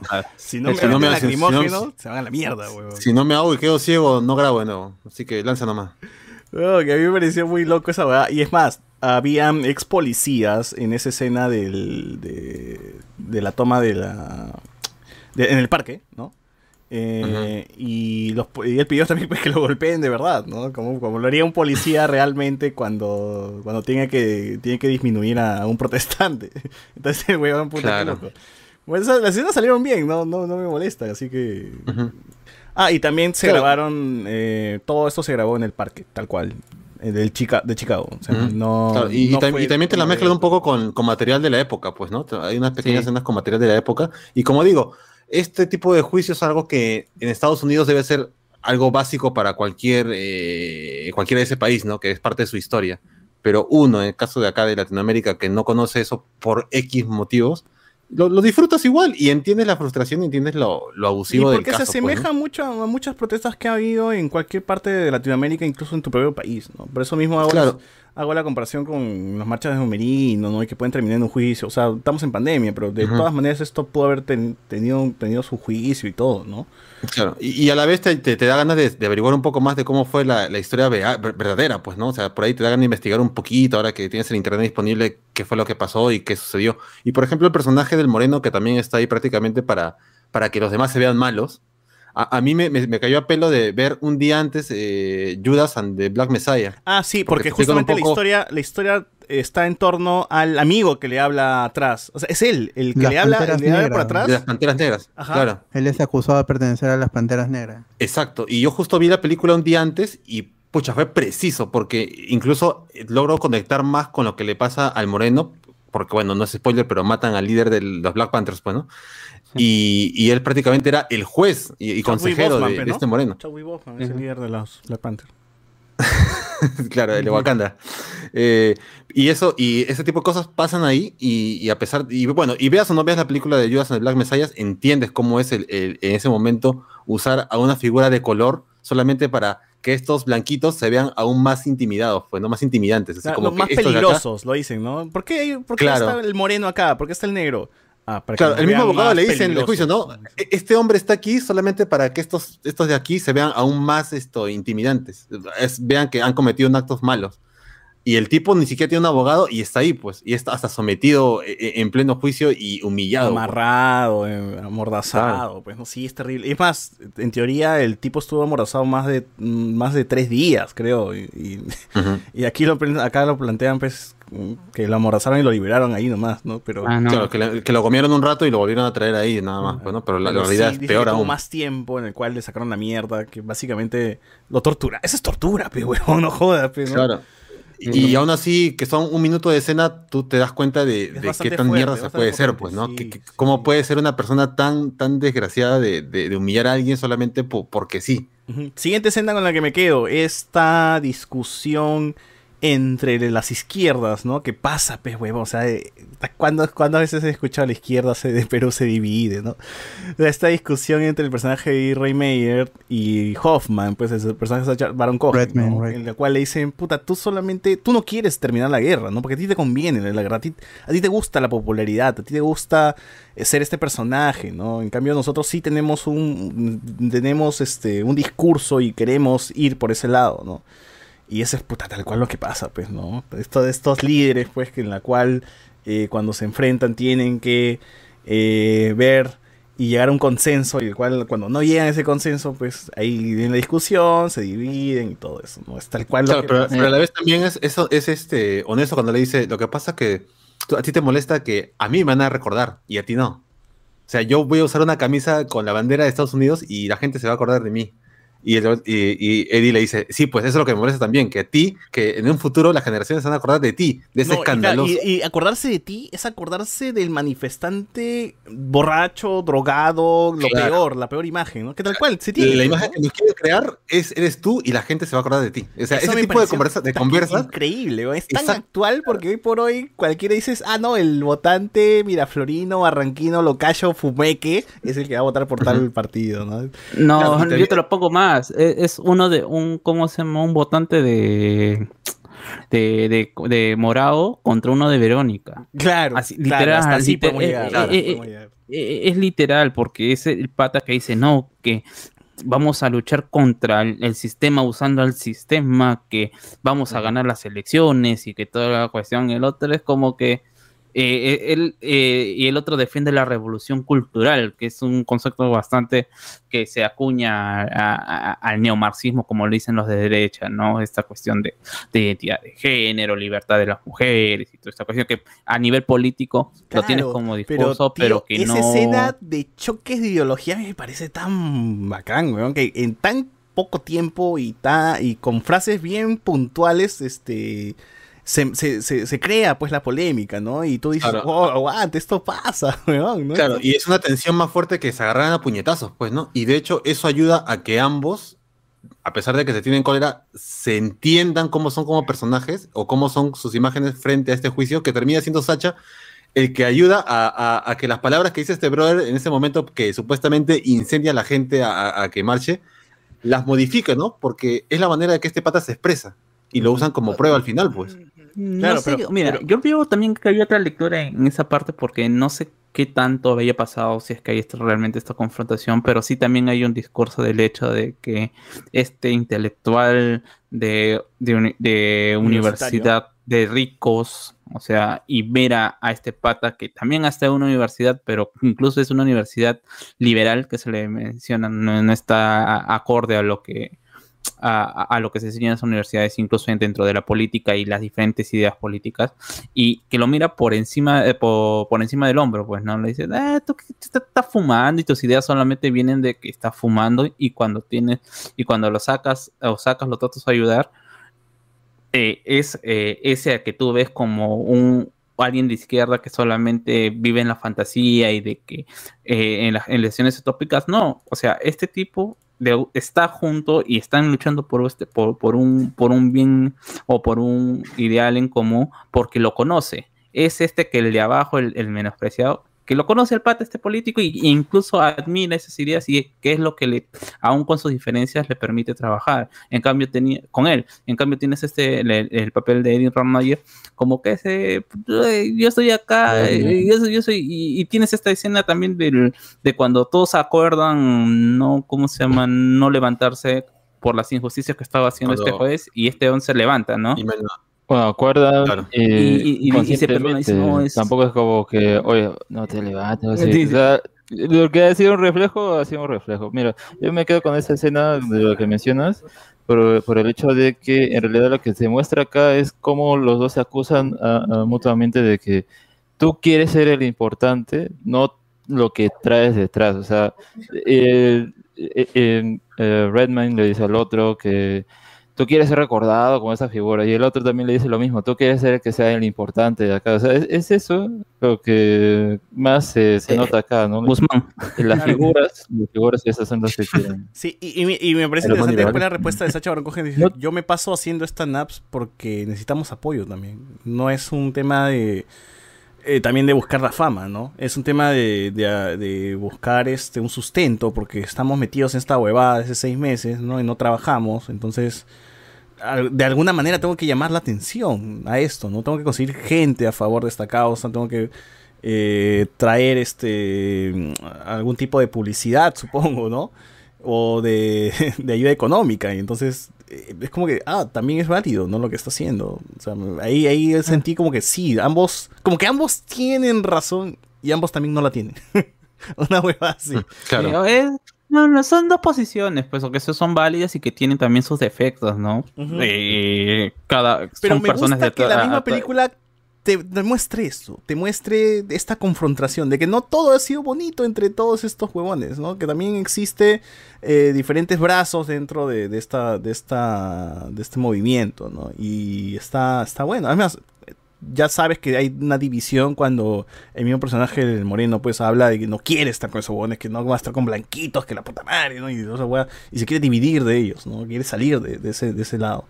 Entonces, Tiene este, momentos fuertes, incluso también, eh, quizás eh, apoyando tu idea, César, esta escena en donde le, le avisan que había, que había muerto su, su compañero y eh, al, ¿cómo se llama? Al Black Panther y después cuando conversa y le dice, pues no, con a Eddie Mayor le dice, pucha para ti, eh, estar acá, dejarte de cortar el pelo, luchar por en contra de la guerra, eh, es, es ir contra sus papás, pues. Es lo, es lo más revolucionario que han hecho. No están yendo in- incluso más que contra el sistema, es ir contra sus padres y por eso no tienen dinero. pues. En cambio, a nosotros nos están matando. A nosotros nos meten a la cárcel. Y era el único que estaba en la cárcel en ese momento con respecto a los otros, ¿no? Él dice, Yo ni siquiera estaba en esa marcha y a mí me están inculpando de que yo he matado a un, Claro, a un estuve policía. cuatro horas en Chicago, ¿no? Dicen, ¿no? y a mí me culpan por eso. Entonces, sí, está el tema del, pues, del, del racismo, evidentemente ahí marcado, el discurso, y me parece bien.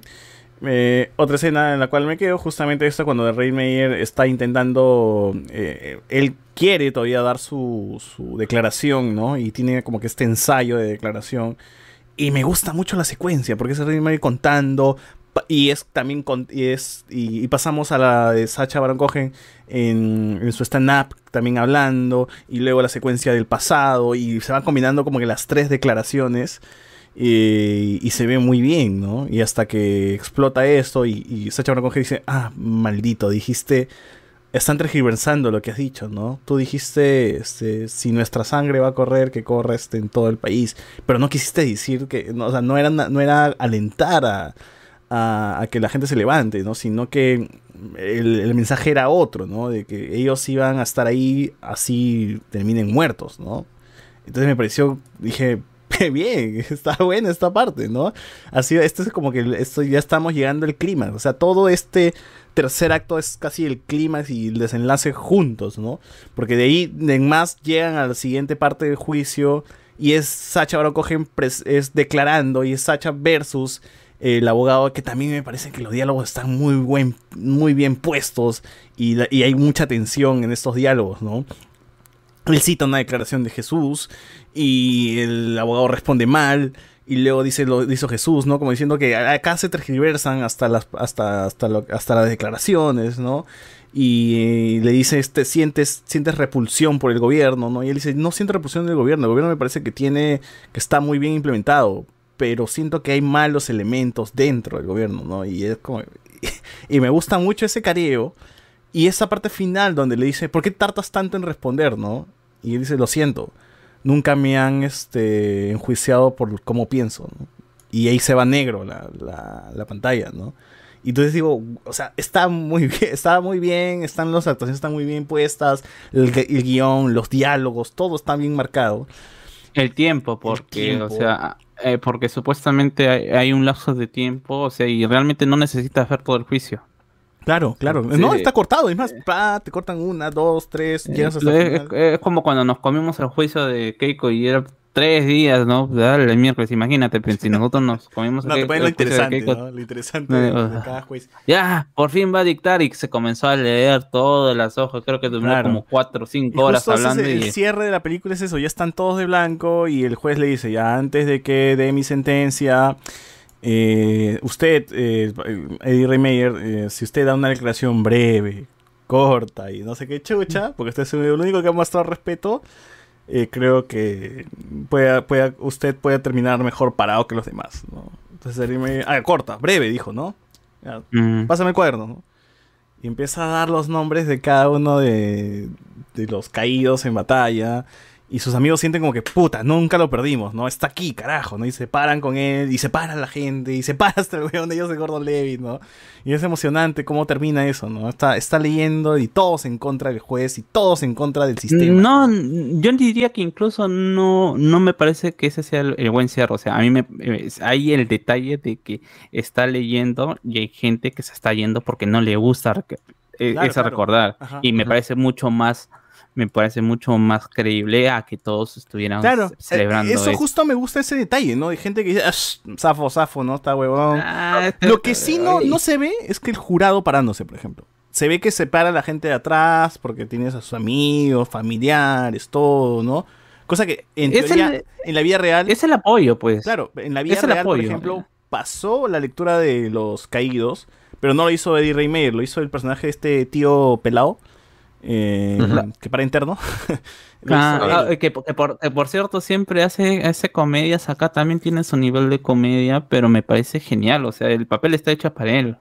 O sea, ese, tip- ese, ese tío buena onda, ¿no? Ese protestante, incluso tiene toda esta trama chiquita, pero cuando Ese está iniciando la... padre de familia con plata, pues, ¿no? Que... Eh, es el boy, eh, no, es el boy scout incluso, pues, ¿no? Claro, Dice, yo soy general tiene y- su- y, y- dice, tiene un dinero, sí. No, y es más, es chévere porque cuando protesta tiene su, su, su, este, su radio, ¿no? Es el, el protestante organizadito, tapa, tapa todas las ¿Qué- protestas, qué- ya está, ya. Quizás queda un poquito feo porque hay este, este momento en donde se sea, al ver todo esto, lo que estaba pasando con respecto a... ¿Pero golpea? a- claro, cuando, cuando no quieran admitir a, mi pata Birman en, en el corte y que el jurado lo escuche, golpea al, al policía. y- Para que no te sientas y- mal, en la vida real nunca golpeó a nadie. Acá Sí, pero, para la o sea, película lo hicieron. Claro, pero tienes.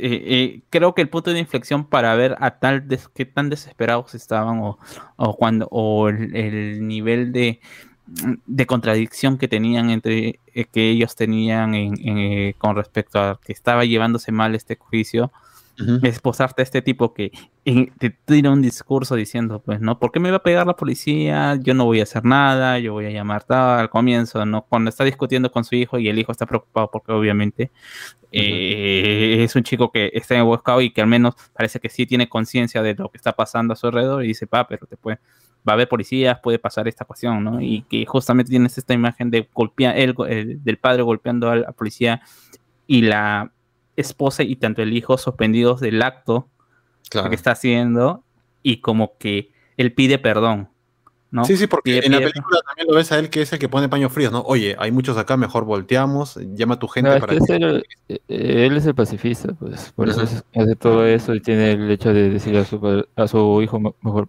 mejor dicho, que no, no va a hacer nada, nada más vamos a procesar y todo eso, ¿no? Ese, es- ese es como que el largo que le quieren dar, pero bueno, ahí ya cae. Ah, a, mí, a me emocionó, a mí me emocionó ver la escena de su hijo Lamin levantando el puño. Es como que puta. Los Sí, ideales del o padre se trasladaron al chivolo. ¿no? Qui- Claro. Quizás que- queda un poquito porque Muy un romántico. Pero igual. Es romántico y muy, muy, como ha pasado tanto tiempo y los ves a los, a todos ellos con el, Traje blanco. con la, con, con la con traje blanco que eh, probablemente sea el traje de, de para entrar a la prisión.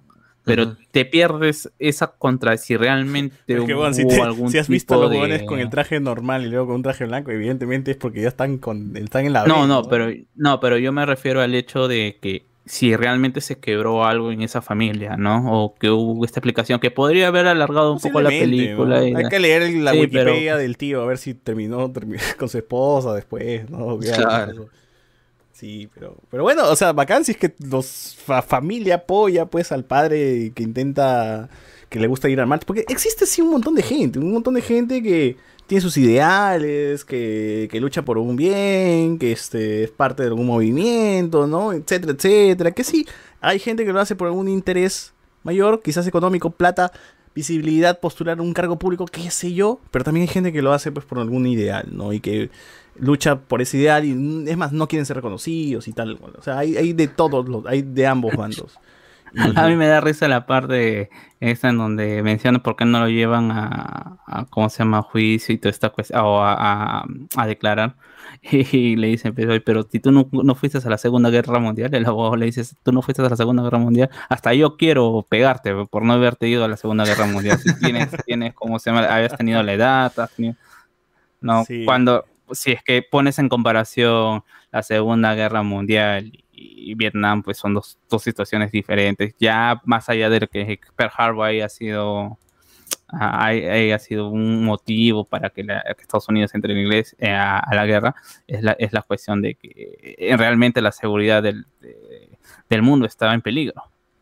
Claro, que- claro, claro. Eh, eh, son, son estas cositas que quizás por un lado está bien, pero por otro, o, o, por ejemplo, ¿no? Eh, eh, que hay algunas cositas que le faltan, pero hay otras cosas que hacen importante su presencia y no es un relleno como quizás sí son los dos otros patas que literalmente le dicen, ¿no? Eh, aquí- a, a ustedes dos están acá porque van a servir para que el sistema diga que no, so- no estamos acusando a los siete.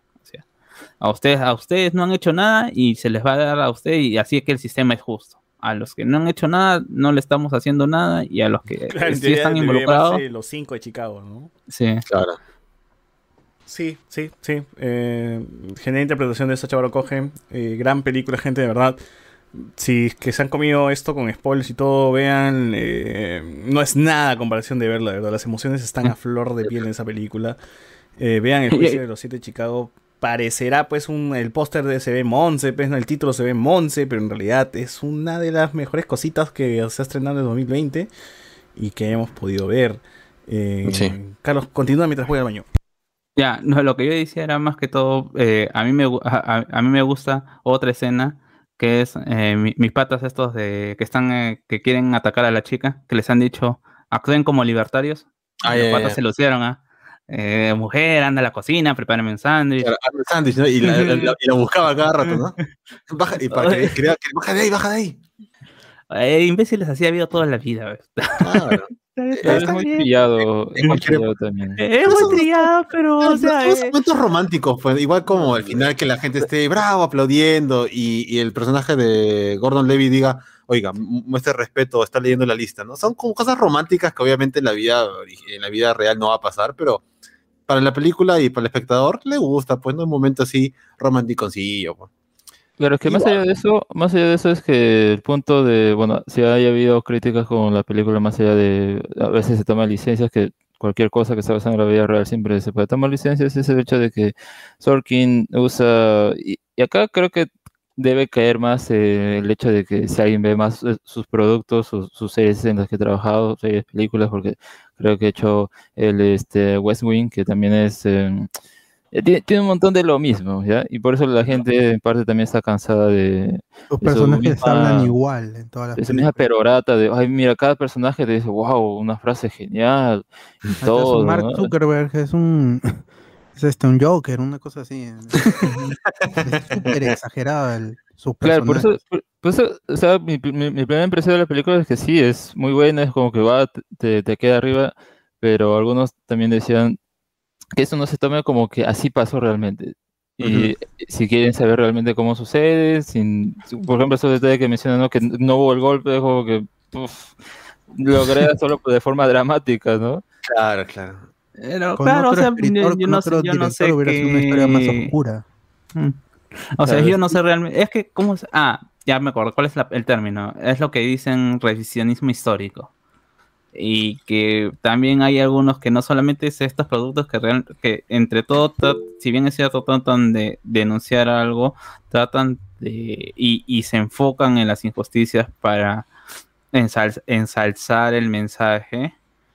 Pero pasa con absolutamente todo. Incluso decían, por ejemplo, en algún momento escuché, no recuerdo de dónde, que decían que eh, el Capitán América era como era también parte de, este tipo de como cómic era un peligro para el revisionismo histórico uh.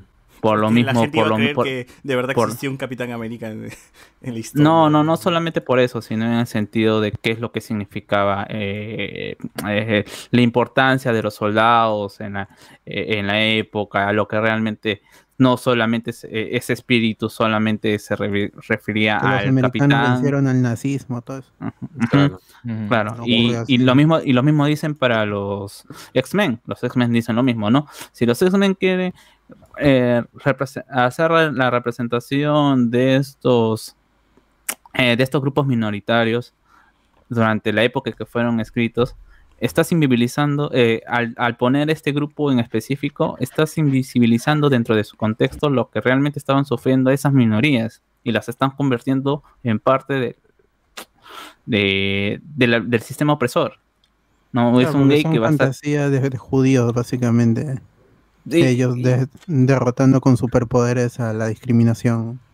Claro, que lo que hace Sorkin es, es de esos personajes que se hicieron, los lleva a su terreno y los hace suyos con esos los diálogos que lanzan. Sí. Es, es, eso más que nada. La Ahora, en teoría, la vida, real se encargó sí. de, de legitimar, o sea, de darle la razón a, a, lo que está presentando Aaron Serkis, ¿no? Porque en teoría el juez, por ejemplo, en, dentro de lo que pasó, es está catalogado como que el, el peor manejo que tenía un juez en un juicio, ¿no?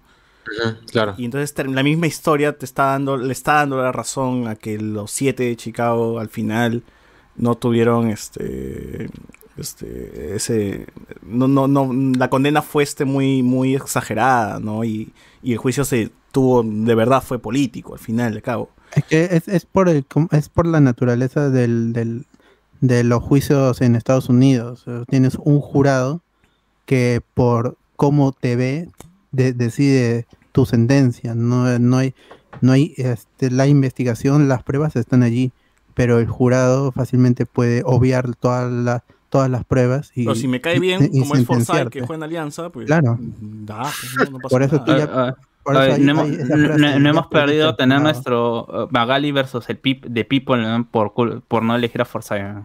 Claro. ¿Te, imagi ¿Te, imaginas el juicio de Paulín con, con Magali, con, For con, con el sistema como, americano? Oye, pero Forsyth quería eh, un jurado, ¿no? Él decía, así como claro, en Estados Unidos. Decía. Claro, nos perdimos eso. Hubiera sido un año entero de ese juicio. Puta hype, weón. Con jurado. Pero nunca nadie puede entrar a los juicios. Habría sido todo con dibujitos. Oye, claro, pero, pero te das cuenta que hasta el mismo jurado en Estados Unidos puede ser eh, comprado y pueden sacar jurados que en teoría tienen ya tienen claro, una decisión como hay justamente lo que pasó. En, hay, hay, especialistas en elegir jurados. ¿Sabes cómo van a cómo van a sentenciar cuando tú eliges a ciertas personas? Entonces claro, mejor nos si quedamos no... con nuestro sistema con un juez. ¿no? y, no, y no solamente, por ejemplo, pasa con esta cuestión de, de Alianza, cuando hizo su eh, su, su, los, de, su problema este con, con Binacional en el TAS fue una situación algo parecida, aunque quizás un poquito más justa. Eh, eh, en este caso, cuando se eligen jurados, son tres jurados, uno lo pone Alianza o uno le elige Alianza, otro elige la, Federación Peruana de Fútbol, que es la que era la demandada o la, la parte que estaba eh, a la cual se le estaba acusando de cometer irregularidades, y el tercer juez te lo pone el TAS. Y, por eso dicen, ¿no? dentro de todo, este es un sistema, este es un sistema justo, porque son las, las tres partes involucradas las que están poniendo el, ju jurado y no, no, son cualquier persona. Bueno, eh, Andrés, ¿has visto alguna película del Oscar o todavía no, no checas ninguna? ¿Cuál es? Eh, bueno, de las que has nombrado hasta este momento todavía no he visto ninguna. Eh, en realidad no sé cuáles otras están postulando.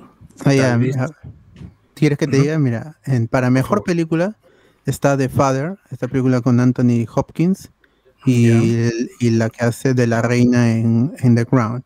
Está Judas en The Black Messiah, que es la de Black Panther, está es de Warner, está en HBO Max. Es Mank, la en blanco y negro de- del escritor de Citizen Kane, está en Netflix.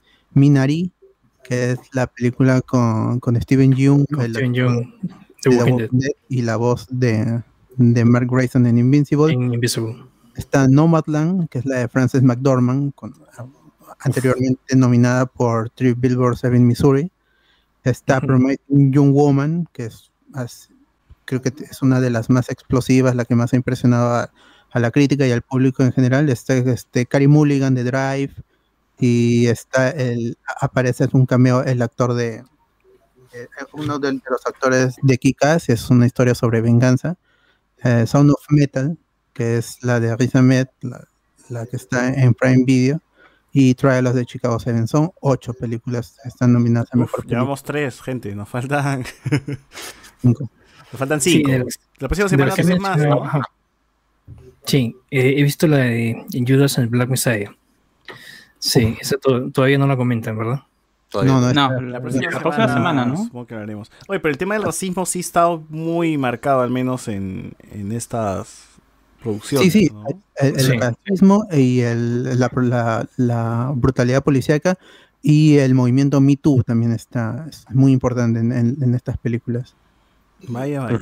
Sí. También están obviamente las clásicas. Así que Mank. igual, ya prepárense, que cualquiera que gane, al menos que sea esta la de Mank, porque a- a- es como se llama siempre a, a- a- Hollywood le gusta darse palmaditas en la espalda a sí mismo. Pero no pues, creo que manga Por no decir otra cosa. No, no, ¿Quién yo- sabe? cuando sabe? salió la película, cuando salió, yo te decía que sí podía ganar, pero luego cuando ya empezaron a, a salir las otras películas y las reviews en, en sitios gringos, ahí ya se veía que la película iba perdiendo fuerza y, y para muchos no iba a llegar al- al- a, la, a la- a la nominación de mejor película. Ni siquiera, incluso el mejor director se estaban bajando muchos de los periodistas en Variety, A ver, en Deadline. haciendo así un, un descarte de las tres películas que hemos hablado hoy, tú, Alberto, hoy en día, ¿tú- ¿a quién le darías el Oscar de las tres? Mm, el Trial of the Chicago Seven. Claro. Me parece la, la que Miguel. tiene Igual, potencia. Chicago se ven, de todas maneras. Ahí está. Tú, Alex. Mm, para mí mejor me parece Son of Metal, pero como es más, más del personaje que, no sé, de- del elenco y todo eso. Si fueran solo esas tres, pues obviamente le, darían el premio a, a la otra, ¿no? A Chicago. Sí. Ahí está. Y Carlos ha visto Chicago, así que le da Chicago. que voy a decir más. Chicago nomás. Yo, yo, yo no sé, yo, yo creo, yo creo, yo creo que ustedes. Aunque ponte, ponte, o sea, quizás, Chicago, weón, o sea, quizás, eh, o sea, por lo que me cuenta o por lo que eh, lo que he escuchado, me parece que este de Song of Metal tiene todos estos eh, eh, estos elementos que tuvo en su momento eh, esta, esta película con J.K. Simmons. Ah, ¿Cómo se llama? que? Whiplash. Whiplash. No, no, no, no, No, tiene nada no, que ver. no, pero no, no. distinto. El, el póster, tal vez un póster tendrá el parecido, nada más. No, me, me refiero al hecho de los ambientes y de los motivos por los cuales lo han dominado. No, nada que O sea, no, a- no, a- va, a- va- por otro lado, va por otro No lado. va por otro- o sea, porque por ejemplo, a, a mí. Whiplash a nivel a, ni- a nivel de escritura me parecía algo floja. O sea, sí, Ah, el- no, no, no floja en el sentido de, de- de que sea mala o que sea aburrida, sino floja en el sentido de que no sean, no se tuvi- no se detuvieron para pensar de que alguien que está fuera del campo del jazz, del jazz va a tener el ritmo o va a tener, se va a sentir cómodo con el ritmo de la película. Ah, no, es el fetiche del, del director, de Bueno, Chazelle. Es, es la, es la película que quería hacer él. Igual, este, algunos comentarios que dicen acá en YouTube, la verdad, eh, no, perdón, eso lo leí. Qué interesante es ver, ah, eso también. Andy Williams, me gusta cómo las pelis de Sorkin, actores encasillados en comedia, la rompen con el drama. Igual fue en Jobs con Steve Rogen y el tipo, ah, Steve Rogen, por ejemplo, iba a ser del amigo de Sacha Baron Cohen, por ejemplo. Seth Pero- Rogen. pero por un tema de. Seth Rogen, perdón. Sí, Steve. Pero un tema de agendas no, no terminó siendo el. Lo hice roto Seth Rogen ahí también. ¿No? Eh, Mm, no, no sé, no, pero- Ojalá algún no día el sé, ah, Perú- creo, creo- creo la cara de pavazo de mi pata. La este, sí, sí la Igual ¿ah? la, la, la de Jobs con Michael Fassbender, creo que se refiere, la de Danny Boyle, creo que también la- creo que es el director. Ujú. No es tan buena. Mira, es- salió la otra, la de Steve Jobs con, con este Ash- Ashton Kutcher. Ajá. Creo que la de Ashton Kutcher es Ah, la más weón, pero ¿Cómo redonda, aguantas Aston es Kutcher? redonda, no? Yo no aguanto superior, ese sí. huevo. más redonda que la Jobs de, de Danny Boyle. Pero Obviamente. ¿Cómo, es aguantas Kutcher, Mire. weón? Yo No aguanto ese Sí, yo he visto las dos. Sí, Sí, y, es verdad. Eh, eh, la de Aston Kutcher es, es- es más redonda. Creo que tiene todos estos aspectos. Hasta ya, el hecho de que el mismo Aston Kutcher te caiga mal es Ah, un es buen adrede, aliciente para la película por lo que Yo- cómo está tras tras. Sí, tras- Eso sí. Yo fui un maldito. Muy bien. No, Además, era un- mucho más frío que pesado. El otro Sí. caía espeso. Pero ni se parece a Aston Kutcher, weón, no jodas. Pero Sí. Michael Fassbender Sí, peor. de pero- joven sí. Sí, Ah, Aston bueno, de Kutcher joven sí. elegido por eso. Ujú. Fassbender no, no se parecen nada. No. Ojalá algún día el Perú haga el juicio del patita que le metió un puñete al congresista Burja, Burga. Ese lo unen al toque, ¿no? Ese ya se, lo ven y dicen culpable así de frente. Termina una maldita. Un, un juicio que hubieran podido ser interesante sería el de Utopía, pero bueno, ya vimos que salió de esa hueva. Ajá. ¿De cuál? ¿De cuál? Utopía. Utopía. Utopía, pues, Claro, Utopía. Ah, super, ese juicio también duró bastante. Pero no es político, ¿no? O sea, no. O sea, no es Pero no habla de igual- marchas ni nada. Pero igual, Igual, pues, es mm, de ineficiencia de la justicia, bla, bla, Sí. bla, pero no lo hicieron. Ah, la película, la nada, película, pues. ¿te refieres? Eh, eh, Claro. El caso, o sea, el juicio, si, si cogemos un juicio, ya pues, a uno que suena, ya, Utopía, ya. Hubieran podido hacer algo interesante de eso, pero no lo hicieron. Eh, no, hasta ese, hasta ese momento, hasta, eh, hasta el juicio de Magali contra, ¿cómo se llama? Contra Pablo Guerrero. ¿No se acuerdan que hubo incluso Magali salió acusando de que la mamá de Guerrero, Doña Peta, había sobornado a la Mm. jueza? Que se habían reunido, se No, habían reunido en una iglesia. Magali salió gritando diciendo esto es una cortina de humo, ¿no? Sí, Claro, o sea, incluso que, ¿cómo se llaman las pruebas estas que había presentado Guerrero eran falsificadas, que se había coludido el eh, la hamburguesería, no recuerdo si era Burger King Friday, o una de Friday, esas. fue Friday. Friday, Friday se había Friday. coludido para dar ese Quizás ticket. sí, weón, como el mate este de coca que al final quizás el huevón se ha metido coca, weón. O sea, no, que fue el mozo, el mozo O se tenía- tiró, como tenía- decían, ¿no? Se tiró en baja y porque salió. había, una, bueno, había unas cosas así turbias, weón. Y dice que Guerrero pagó. Quizás sí, quizás no, no, no lo sabremos nunca, weón. Eso quedará en Igual- nada más. Y que quedará en nuestro recuerdo y ah, ni- ninguna película superará la versión real. O la tía, la tía, este, Pétara, ¿no? La mamá de Pablo. Sí, sí. Sí, Diciendo, que le pagó a la jueza. Claudio Pizarro fue quien hizo que, que, que Que- no lo- vaya al mundial. que, que- Que- que lo vigilen, que- lo vigilen, porque ese señor No, siempre ha tenido Claudio un plan ahí. Pizarro, weón. Pizarro fue. ¿Qué tiene que ver ese weón Pizarro? El bro está en otro país tranquilo y lo, lo joden. Ah, la puta, el odio a Pizarro pues, caló así hasta el culo, weón. Eh, lo que va a pasar en el Perú, eh, lo que va a pasar en el Perú es más apocalíptico que el Snyder Cut en Endgame. Uf, mano, ya, ya, ya hablamos de la política, ya, estamos- ya estamos, estamos descansando de eso, ya, ya hemos, ya hemos hablado un montón. Eh, Alberto Córdoba, muchachos, ¿siguen ahí? obviamente. Jugué Play, vi la mitad de una peli y aún están grabando Hypote. Andy Williams, película terruca, diría Butters, con barba. compa- Sí, weón. O sea, ven los siete de Chicago y dicen, no, esta película es pro terruca, van a decirte, ¿no? Ahora, gente, si de verdad quieren, si tienen Netflix, eh, Netflix, si ustedes ponen Oscar Netflix, le va a salir una sección con la colección, con todas las cosas que están nominadas al Oscar de Netflix. Eh, como lo dije en un programa pasado, vi algunas cositas, unos, eh, por ejemplo, vi un cort, vi los cortos eh, a mejor animación, uno que está nominado a mejor animación, corto de animación, otro corto documental y otro corto normal, un corto convencional. Eh, ficción. de animación, que lo voy a mencionar rapidito, es Si algo me pasa, los quiero. Eh, que el título nomás en sí suena fuerte, ¿no? Trata sobre cómo unos padres de familia afrontan la pérdida de una hija que falleció a causa de un tiroteo en, lo- en, en su colegio, ¿no? La historia es muy. la- perdón, la animación es muy minimalista. Es como si fuera un dibujo de un niño con trazos, bocetos, nada más. Y, y va bien, va bien. Son 12 minutos nada más. Bastante emotivos. No hay diálogos ni nada. Todo es música. Y todo es lenguaje, pues, corporal a través de dibujos, ¿no? Chequen, chequen el, el- el corto que está en Netflix. El otro se llama. eh, Este. Perdón, perdón. Es el corto documental. Que se llama Una canción de amor para la Tasha. eh, que trata sobre eh, una niña llamada Latasha Harlings que fue detonante, que su, su homicidio fue un detonante para los disturbios, los disturbios de Los Ángeles en 1992. Eh, por lo cual, porque esta niña falleció en un, en un, en un, este, una, ¿cómo decir? una bodega, iba a decir, es un, market, un mini market, no sé qué en Estados Unidos, como un tambo, el tambo de Estados Unidos, ya la mierda, Un Oxxo, un 7-Eleven de Estados Unidos, en la cual le dispararon porque creían que estaba robando un jugo de un dólar, ¿no? Eh, la niña murió por eso, la niña es negra, es, more- es negra, morena, y entonces ya sabrán pues que acá puta, se, hizo pues todo un revuelo por el tema racial.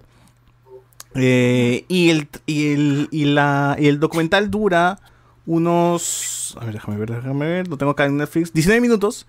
Es muy onírico, es muy este, experimental porque es un, es un audio de, de una de sus tías, me parece, unos, unos familiares, narrando cómo era la niña. Y es el audio está en seco nada más. Y lo que ponen encima son como que representaciones eh, y las tomas son como que se, se- la avejentaron para, para que parezcan de los 90, ¿no? como si fueran tomas caseras nada más y pasa de un lado a otro y la edición también es bastante rápida y luego pasan animaciones y voces y es bastante es bastante bastante raro sí me ha gustado mucho eh, no he visto en particular un documentales que, que- que sean así de experimentales pero es, es muy muy interesante eh, el, el- el- este mini documental, este corto documental, ¿no? No habla en sí de lo que, del evento, sino más habla de lo que era esta niña y sus sueños y lo que quería hacer y todo, y, y y eso, ¿no? Interesante.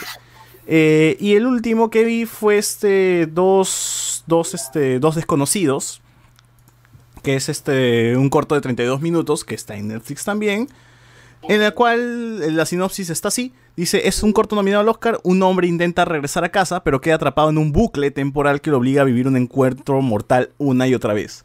Y si les digo cuál es el encuentro mortal, es que el pata es negro y él camina por las calles y la policía lo acusa de lo que sea y muere.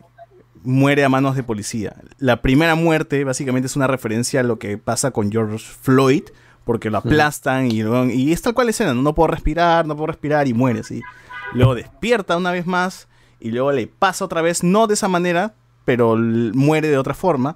Y él intenta, y él se da cuenta que está dentro de un bucle temporal, ¿no? Despierta y muere, despierta y muere. Entonces trata de hacer lo mismo y con resultados distintos, porque su objetivo es llegar a su casa, evidentemente. Y lo cual es el mensaje es muy potente, ¿no? O sea, tal cual te esté contando la sinopsis, tal cual el mensaje es que haga lo que haga, va a morir a manos de un policía, ¿no?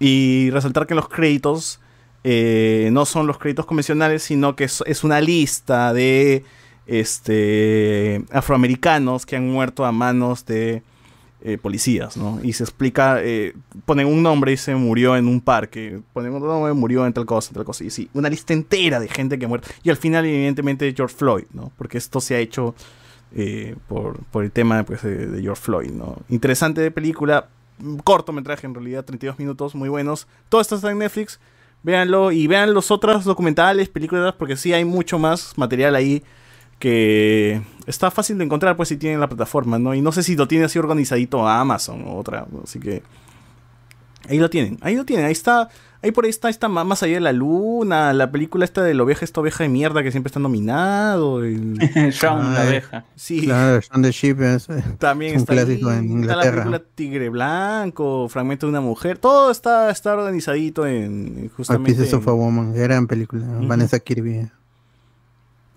Todo esto está aquí, todo esto aquí y chequen, chequen, chequen lo que puedan, chequen los cortos porque de verdad son fáciles de ver, chéveres, están muy buenos. Chequen sobre todo la de la de esta que les comenté de dos, dos completos desconocidos, un mensaje potente y, la de si algo me pasa los quiero también. Gran, grandes cortos.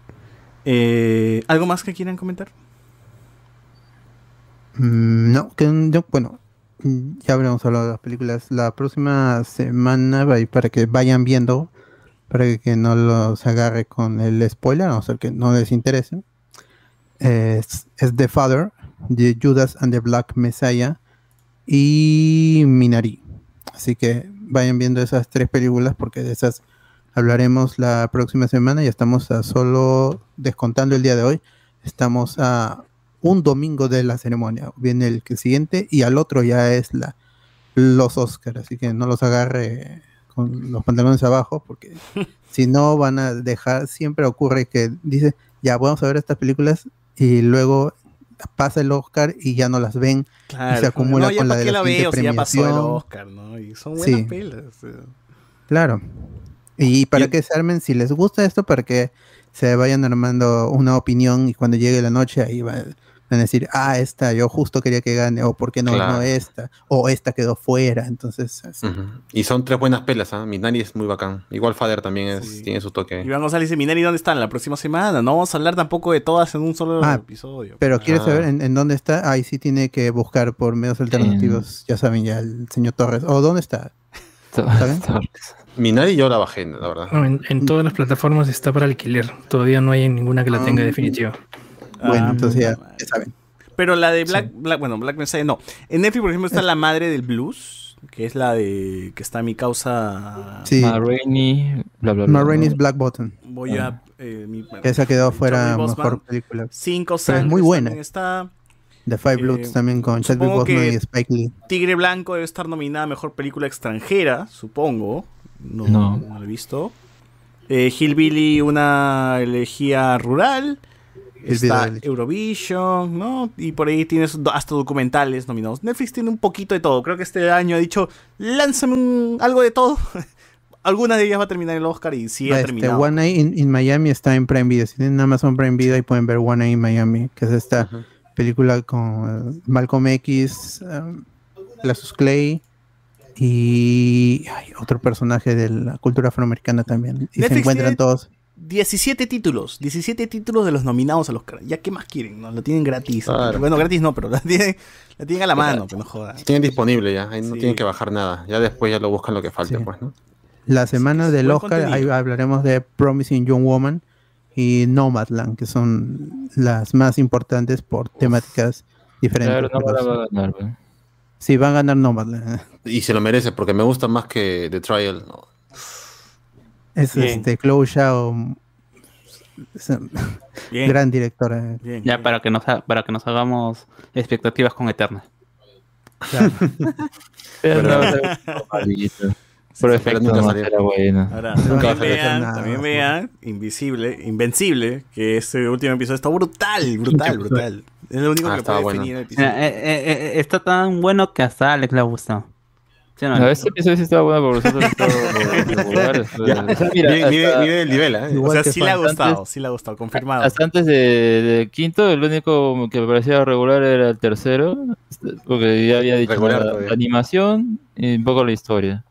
Pero esta es justamente que incluso pues cómo empieza, eh, te quieren contar la historia de esos dos, ¿no? Que están haciendo al mismo tiempo, ta, ta, ta, y al final ya te muestra que, eh, tal vez mi único punto negativo es que, y espero que la historia no vaya por ahí, como ya también pues lo puse en Twitter, es que que no vaya por el lado de que, ah, Omniman tenía la razón, o si la historia es bien cínica y todo. No, sino que vaya por otro lado, ¿no? Y esa es como una muestra de que, bueno, pues tenía la razón. Y Oye, yo, oye, yo, yo, oye, yo, has yo ma- estado- yo más que por eso, yo, No, yo, no, yo lo veo. tranquilo, no, no, no ya- te, ya hablaremos. no te No lo avances, quemen, no lo quemen. Ya avances. hablaremos del la serie acaba la semana después del Oscar. Es Claro. que en realidad, para eh, que, ¿cómo se llama esta vaina de, de Invencible? Me parece que hay que hasta los capítulos, así por capítulo tenemos que hacerlo. ¿no? Ah, no, pero el capítulo de que se va a no, Marte. el capítulo no que llega. Sí, porque No. tampoco hay mucho que explotar. eh, Tranquilamente No, el capítulo sea, 5 hay puede ser... cinco no. episodios por hablar. Sí, sí. Invisible conoce a Luke Cage, nada más, capítulo Y, 5. y ot- y otra Que no es Luke, es, weón. Y otra cosa como que no le Ali, pero no jodas, otra cosa con este último capítulo es que eh, no- no, antes habías mencionado que al final de los, de los otros, de los primeros, ¿no? Ay, ahí sí se ve, mira ahí la animación y todo. Yo prefiero que no se vea tan bien animado, que se vea así medio como que limitado, y así que esté, no necesita como que, si pueden hacerlo, entonces que lo hagan durante todo el capítulo. Si solo van a hacer Seguro esa- por la pandemia. man. Yo prefiero que se vea así, la verdad. No, no es como que, ay, como es gore, eso sí que se vea bien animado. No.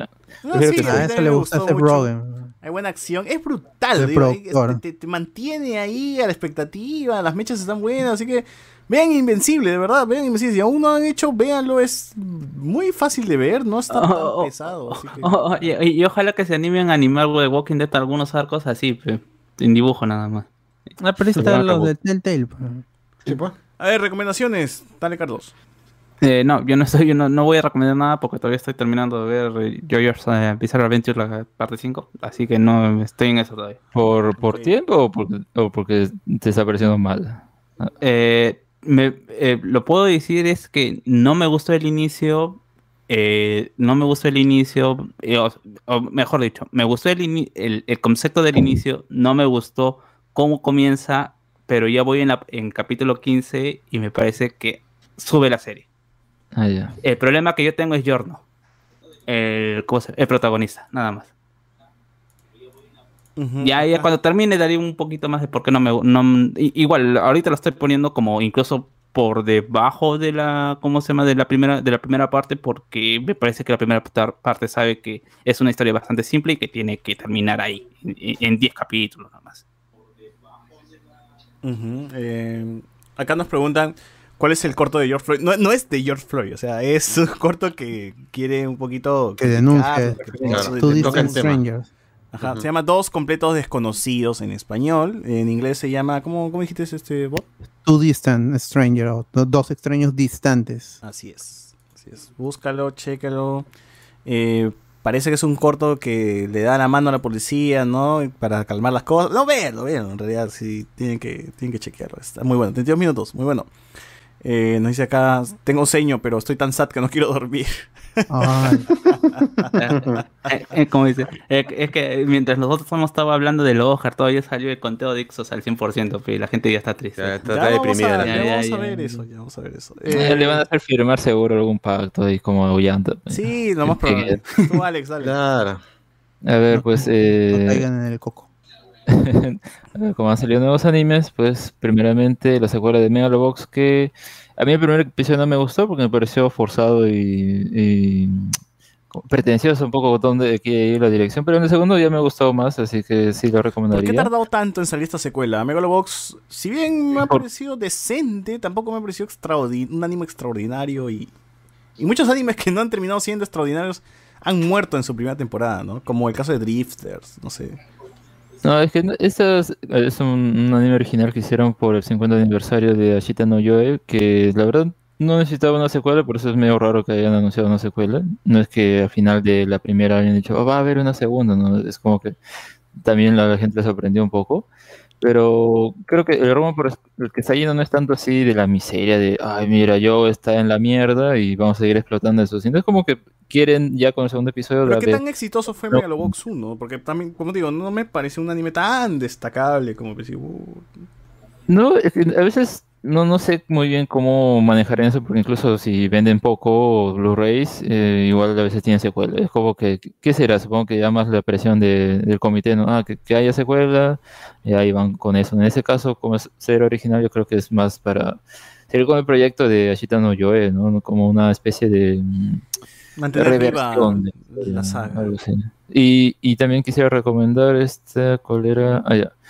Ese es un, anime de Shaft que, bueno, si la gente ya ve los estudios de este, perdón, lo- los animes de este estudio, pues ya como que sabrán qué tipo de estilo es. Yo me esperaba un poco por el título que se llama eh, El Club de los Detectives Guapos, que son así de chicos, pues, eh, tipo Reverse Harem, chicos guapos, ya todo medio, no como que aburrido, muy típico, pero de verdad el primer ca- capítulo sí te atrapa mucho por la dirección y, y todo esto, y bueno, no parece que va a ser tan superficial a pesar de que sean chicos guapos, así que tiene su encanto y eh, me, me gustó mucho el, el estreno, así que esos dos. Dale, José Miguel. A ver, para no me repetirme con One Piece y Shaman King, eh, he vuelto a caer en los doramas. He visto uno que se llama 20 Again, o su traducción en latino bien fiel al original se llama Capricho del Destino. Eh, Está la actriz de Escalera al Cielo, esa serie que se moría todos hasta el perico. Y está, está bacán, está buena, porque es de una, eh, hace de una esposa que, bueno, se está divorciando y decide regresar a la universidad, universidad a la cual también ha ingresado su hijo, y ahí se encuentra con un profe que Ah. fue... Pero aguanta, Le ha pasado a ¿es la Willax. que- La que le hacen bullying a su hijo y ella ingresa a la universidad y quiere defender a su hijo, ¿eso? No, no, no, no. Eh, eh, eh, su hijo es un chico aplicado y de hecho tiene cierto rezago con la mamá y el papá ha comenzado un Willax? divorcio. Le ha pasado a Willax, sí, sí, sí. Ah, chucha, tengo que ver. Eh, y es buena, es buena. Son 16 capítulos, ya voy 11. Es comedia romántica, pero ¿La que pasan después de Peluche? No, no, yo, lo estoy, yo la tuve que descargar porque Ah, ya la ok. sacaron de, de- de programación, pero es buena, la estoy viendo en latino incluso y se me hace más fácil disfrutarla por las caras y todo. La actriz que hace el personaje principal es pucha, un mate de risa y encima es guapa y hace un personaje ya una señora, una madre de familia, pues, ¿no? Cosa rara porque incluso en, en otros países como Japón, cuando un personaje principal es, es una actriz famosa, la vuelven a vestir con uniformes y por más que tenga 40 años puede ser de, de escolar, pero acá Uf. se toman el tiempo de, de asu- asumir la edad y está buenazo como una persona mayor entra a la universidad y cómo lidia con, con un, un divorcio y cómo tiene clases y trata de mezclarse con esto de los celulares. Está buena y no es muy antigua, es del 2015, así que la encuentran en latino como Capricho del Destino o 20 Again en, en inglés. Vamos, Willax, tú que eres una cagada apoyando a López de Aliaga mínimo, pásate el príncipe del café, pe, tu serie donde básicamente apruebas la homosexualidad. Concha. Claro, que traiga nuevamente Gominán con los trapitos también. Dominar con los trapitos, Rangma, todo, pe, ahí tú que apoyas esa cagada. A ver, este, tú, Alberto. Yo solo, lo único que estaba viendo después que se me acabó Betty la Fea es este Young Justice.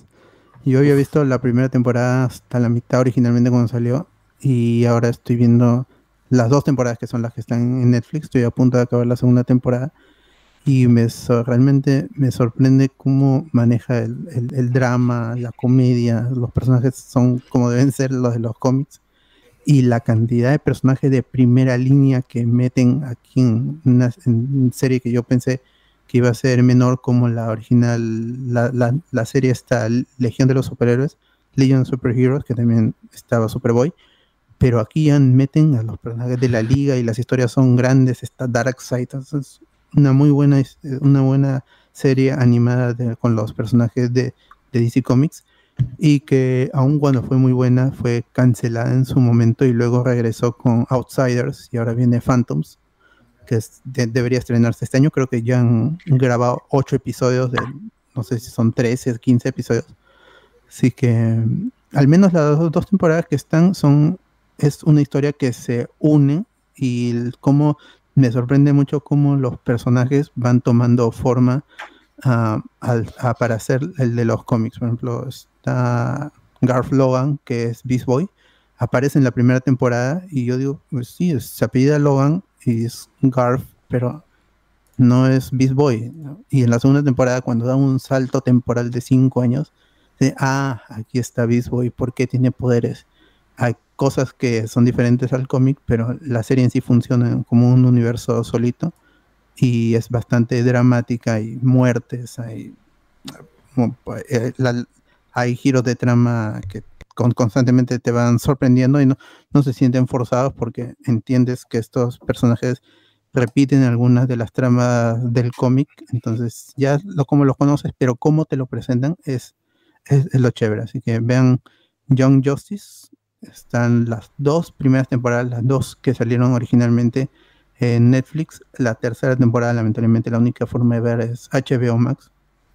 Y así, y esperen a la cuarta temporada. Si ya vieron la tercera, tem- la tercera temporada, si les gustan los personajes de, de DC, así donde están todos juntos, así, y que aparecen personajes que no te explican quiénes son, simplemente aparecen y hacen lo que tienen que hacer. Ahí está, es- esa es su, su serie, igual que Titans en, en, en live action, pero Young Justice está mejor escrita. Mucho mejor. Sí. que es mejor. A ver, este, tú, Andrés, ¿tienes alguna algo que recomendar a la gente? Sí, mira, esta semana yo he visto tres películas. Eh, les voy a dar los nombres nada más y les voy a decir cuál me parece a mí la mejor.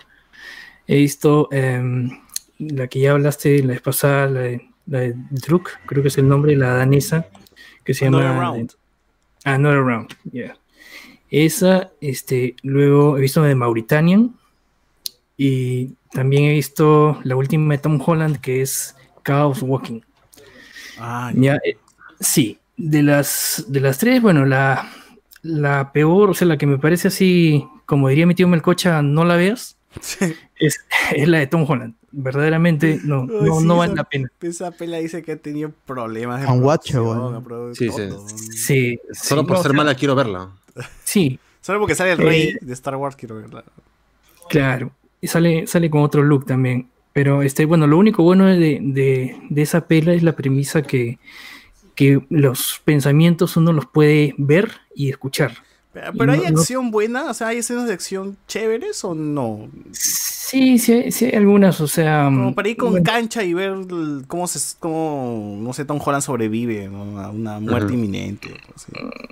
Sí, pero también utilizan el recurso de que Tom Holland pues es chivolo y que, y que la está afanando a la, a la chivola, pero ella lo chotea, lo tiene así en, Ah, en, en plan este frenzonado.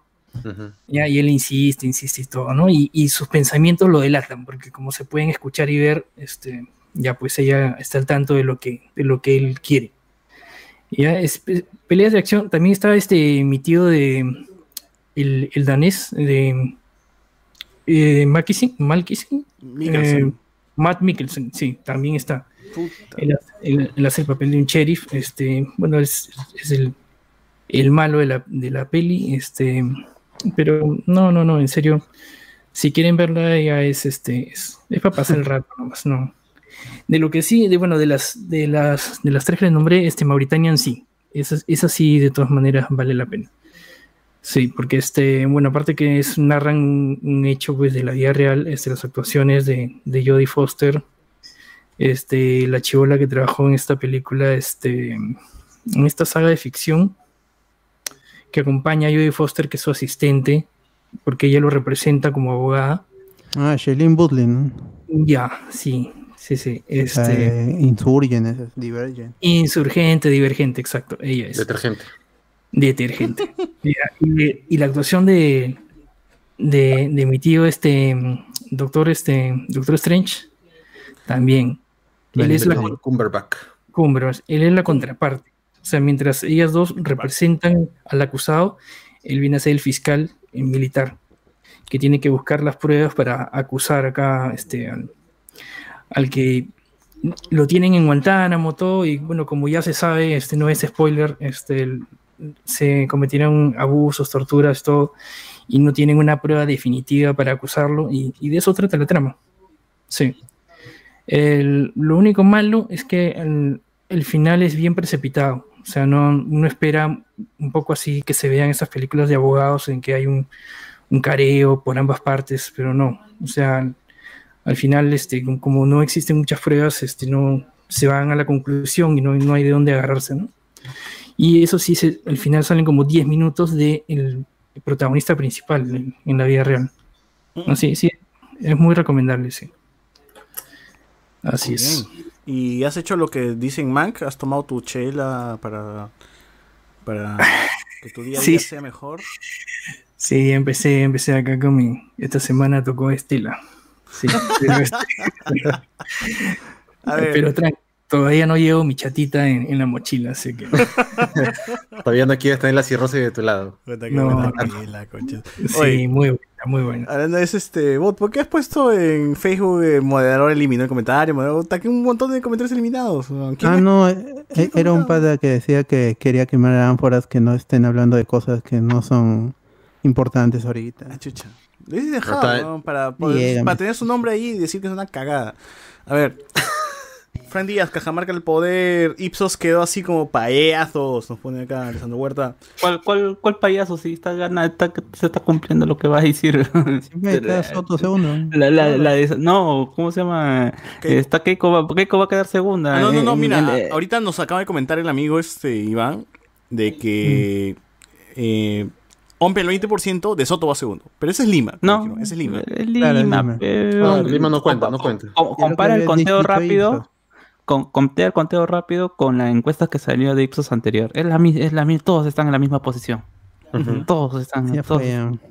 A ver, eh, Michael Monroy de Soto volvió segundo. Ya, puta, ya hablamos, huevón. OB3G.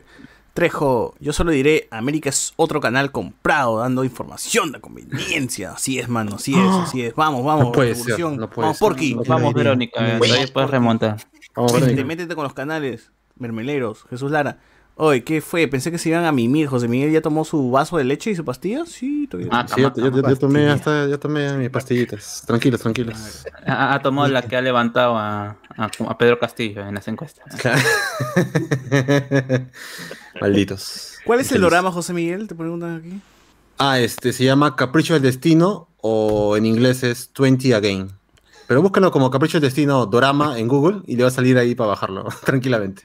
Y aquí el amigo Reinaldo dice, yo estoy viendo el último bastión en segundo plano y recomiendo tener dos monitores, ayuda bastante. Ahí mientras planchan, pueden ver el último bastión, ¿no? Todo Claro. chévere, todo cool. Eh, se, se viene el anime Fields de temporada, dicen que con Eternal. pone acá. Y dice, Invencible lo leí hasta el número 100, por eso quizás no lo veo nada de malo hasta el momento. Bueno, Es que, bueno, ah, sí, es que yo ya lo terminé de leer hasta el 143.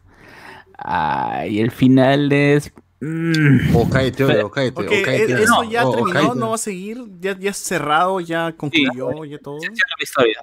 Al menos cierra la historia. Ah, yo solamente voy a decir que hay un skip time. Dale. Hay un skip time que es un skip time que hay va- plantean varias cosas que puede, si es que se anima Kierman como No, es que eso, es que eso se hizo estilo, porque... No, claro, lo que quiere hacer ahí es, mira, ese universo igual puede seguir, porque Sí. no es que se cierró acá todo, ya punto no existe, ya No lo va a murió, hacer, no lo como va a hacer claro, y tampoco es que, ah, quiero que alguien más se encargue, no, sino es que eh, él, su concepción de la historia es esa. I- igual el universo puede seguir ramificándose y así, así, pero eso es- no es una historia que te voy a contar porque también las historias no es que se mueran simplemente porque terminan y está, uno queda en la imaginación lo que puede continuar y punto. Así es. No, yo lo digo más que todo por eh, cómo, cómo está narrado ese último número. Creo Oye, que no, es me, no me spoileen de miserables. Es igual que Walking Dead, que acaba, con un, acaba así, están súper No me spoilees de. Walking Dead. ¿No? Ah, también hay, ya, ya que, ya que Carlos se lo acabó, pues también hay, creo que Invisible Spin-off. Universe. Claro, ahí creo que dos spin-offs o algo así. Eh, ¿no? no, no, eh, he, he leído, eh, estaba comenzando a leer el de Atom Eve y de, eh, de su novio, pues, me ha aburrido. ¿no? Ese no, hay otro que es Universe, creo que ese es más importante. Ah, estoy, No, Steve no, Universe. Steven Universe, claro. La gema de cristal. Yo, Bueno. yo solo quiero decir que eh, espero que cambien en la serie cómo terminan el desenlace de la mayoría de esos villanos. Es muy apresurado, es muy apresurado. Como, como, como, eh, solamente voy a decir Naruto. No, no, shh. Ah. Es spoiler, eso es spoiler. Ya, ya, Pa- ya, para- ya, para- ya para sé eso todo, habla, ya sé todo, ya. eso termina mal ya. O sea, termina muy bien. Por Ya, favor, gente. guarden silencio. guarden Aquí silencio. cerramos el podcast. Muchas gracias. Tema, este, dos podcasts hemos grabado. Este podcast ha durado menos. Aunque no lo crean, este de aquí al menos ha durado menos de lo no convencional. Así Sí, que una hora y un poquito más. sí, así que nada, nos escuchamos la próxima semana. Chau, chau. Chao, Chao. chao. Chao, Hasta gente, la gracias. próxima. Hasta la próxima.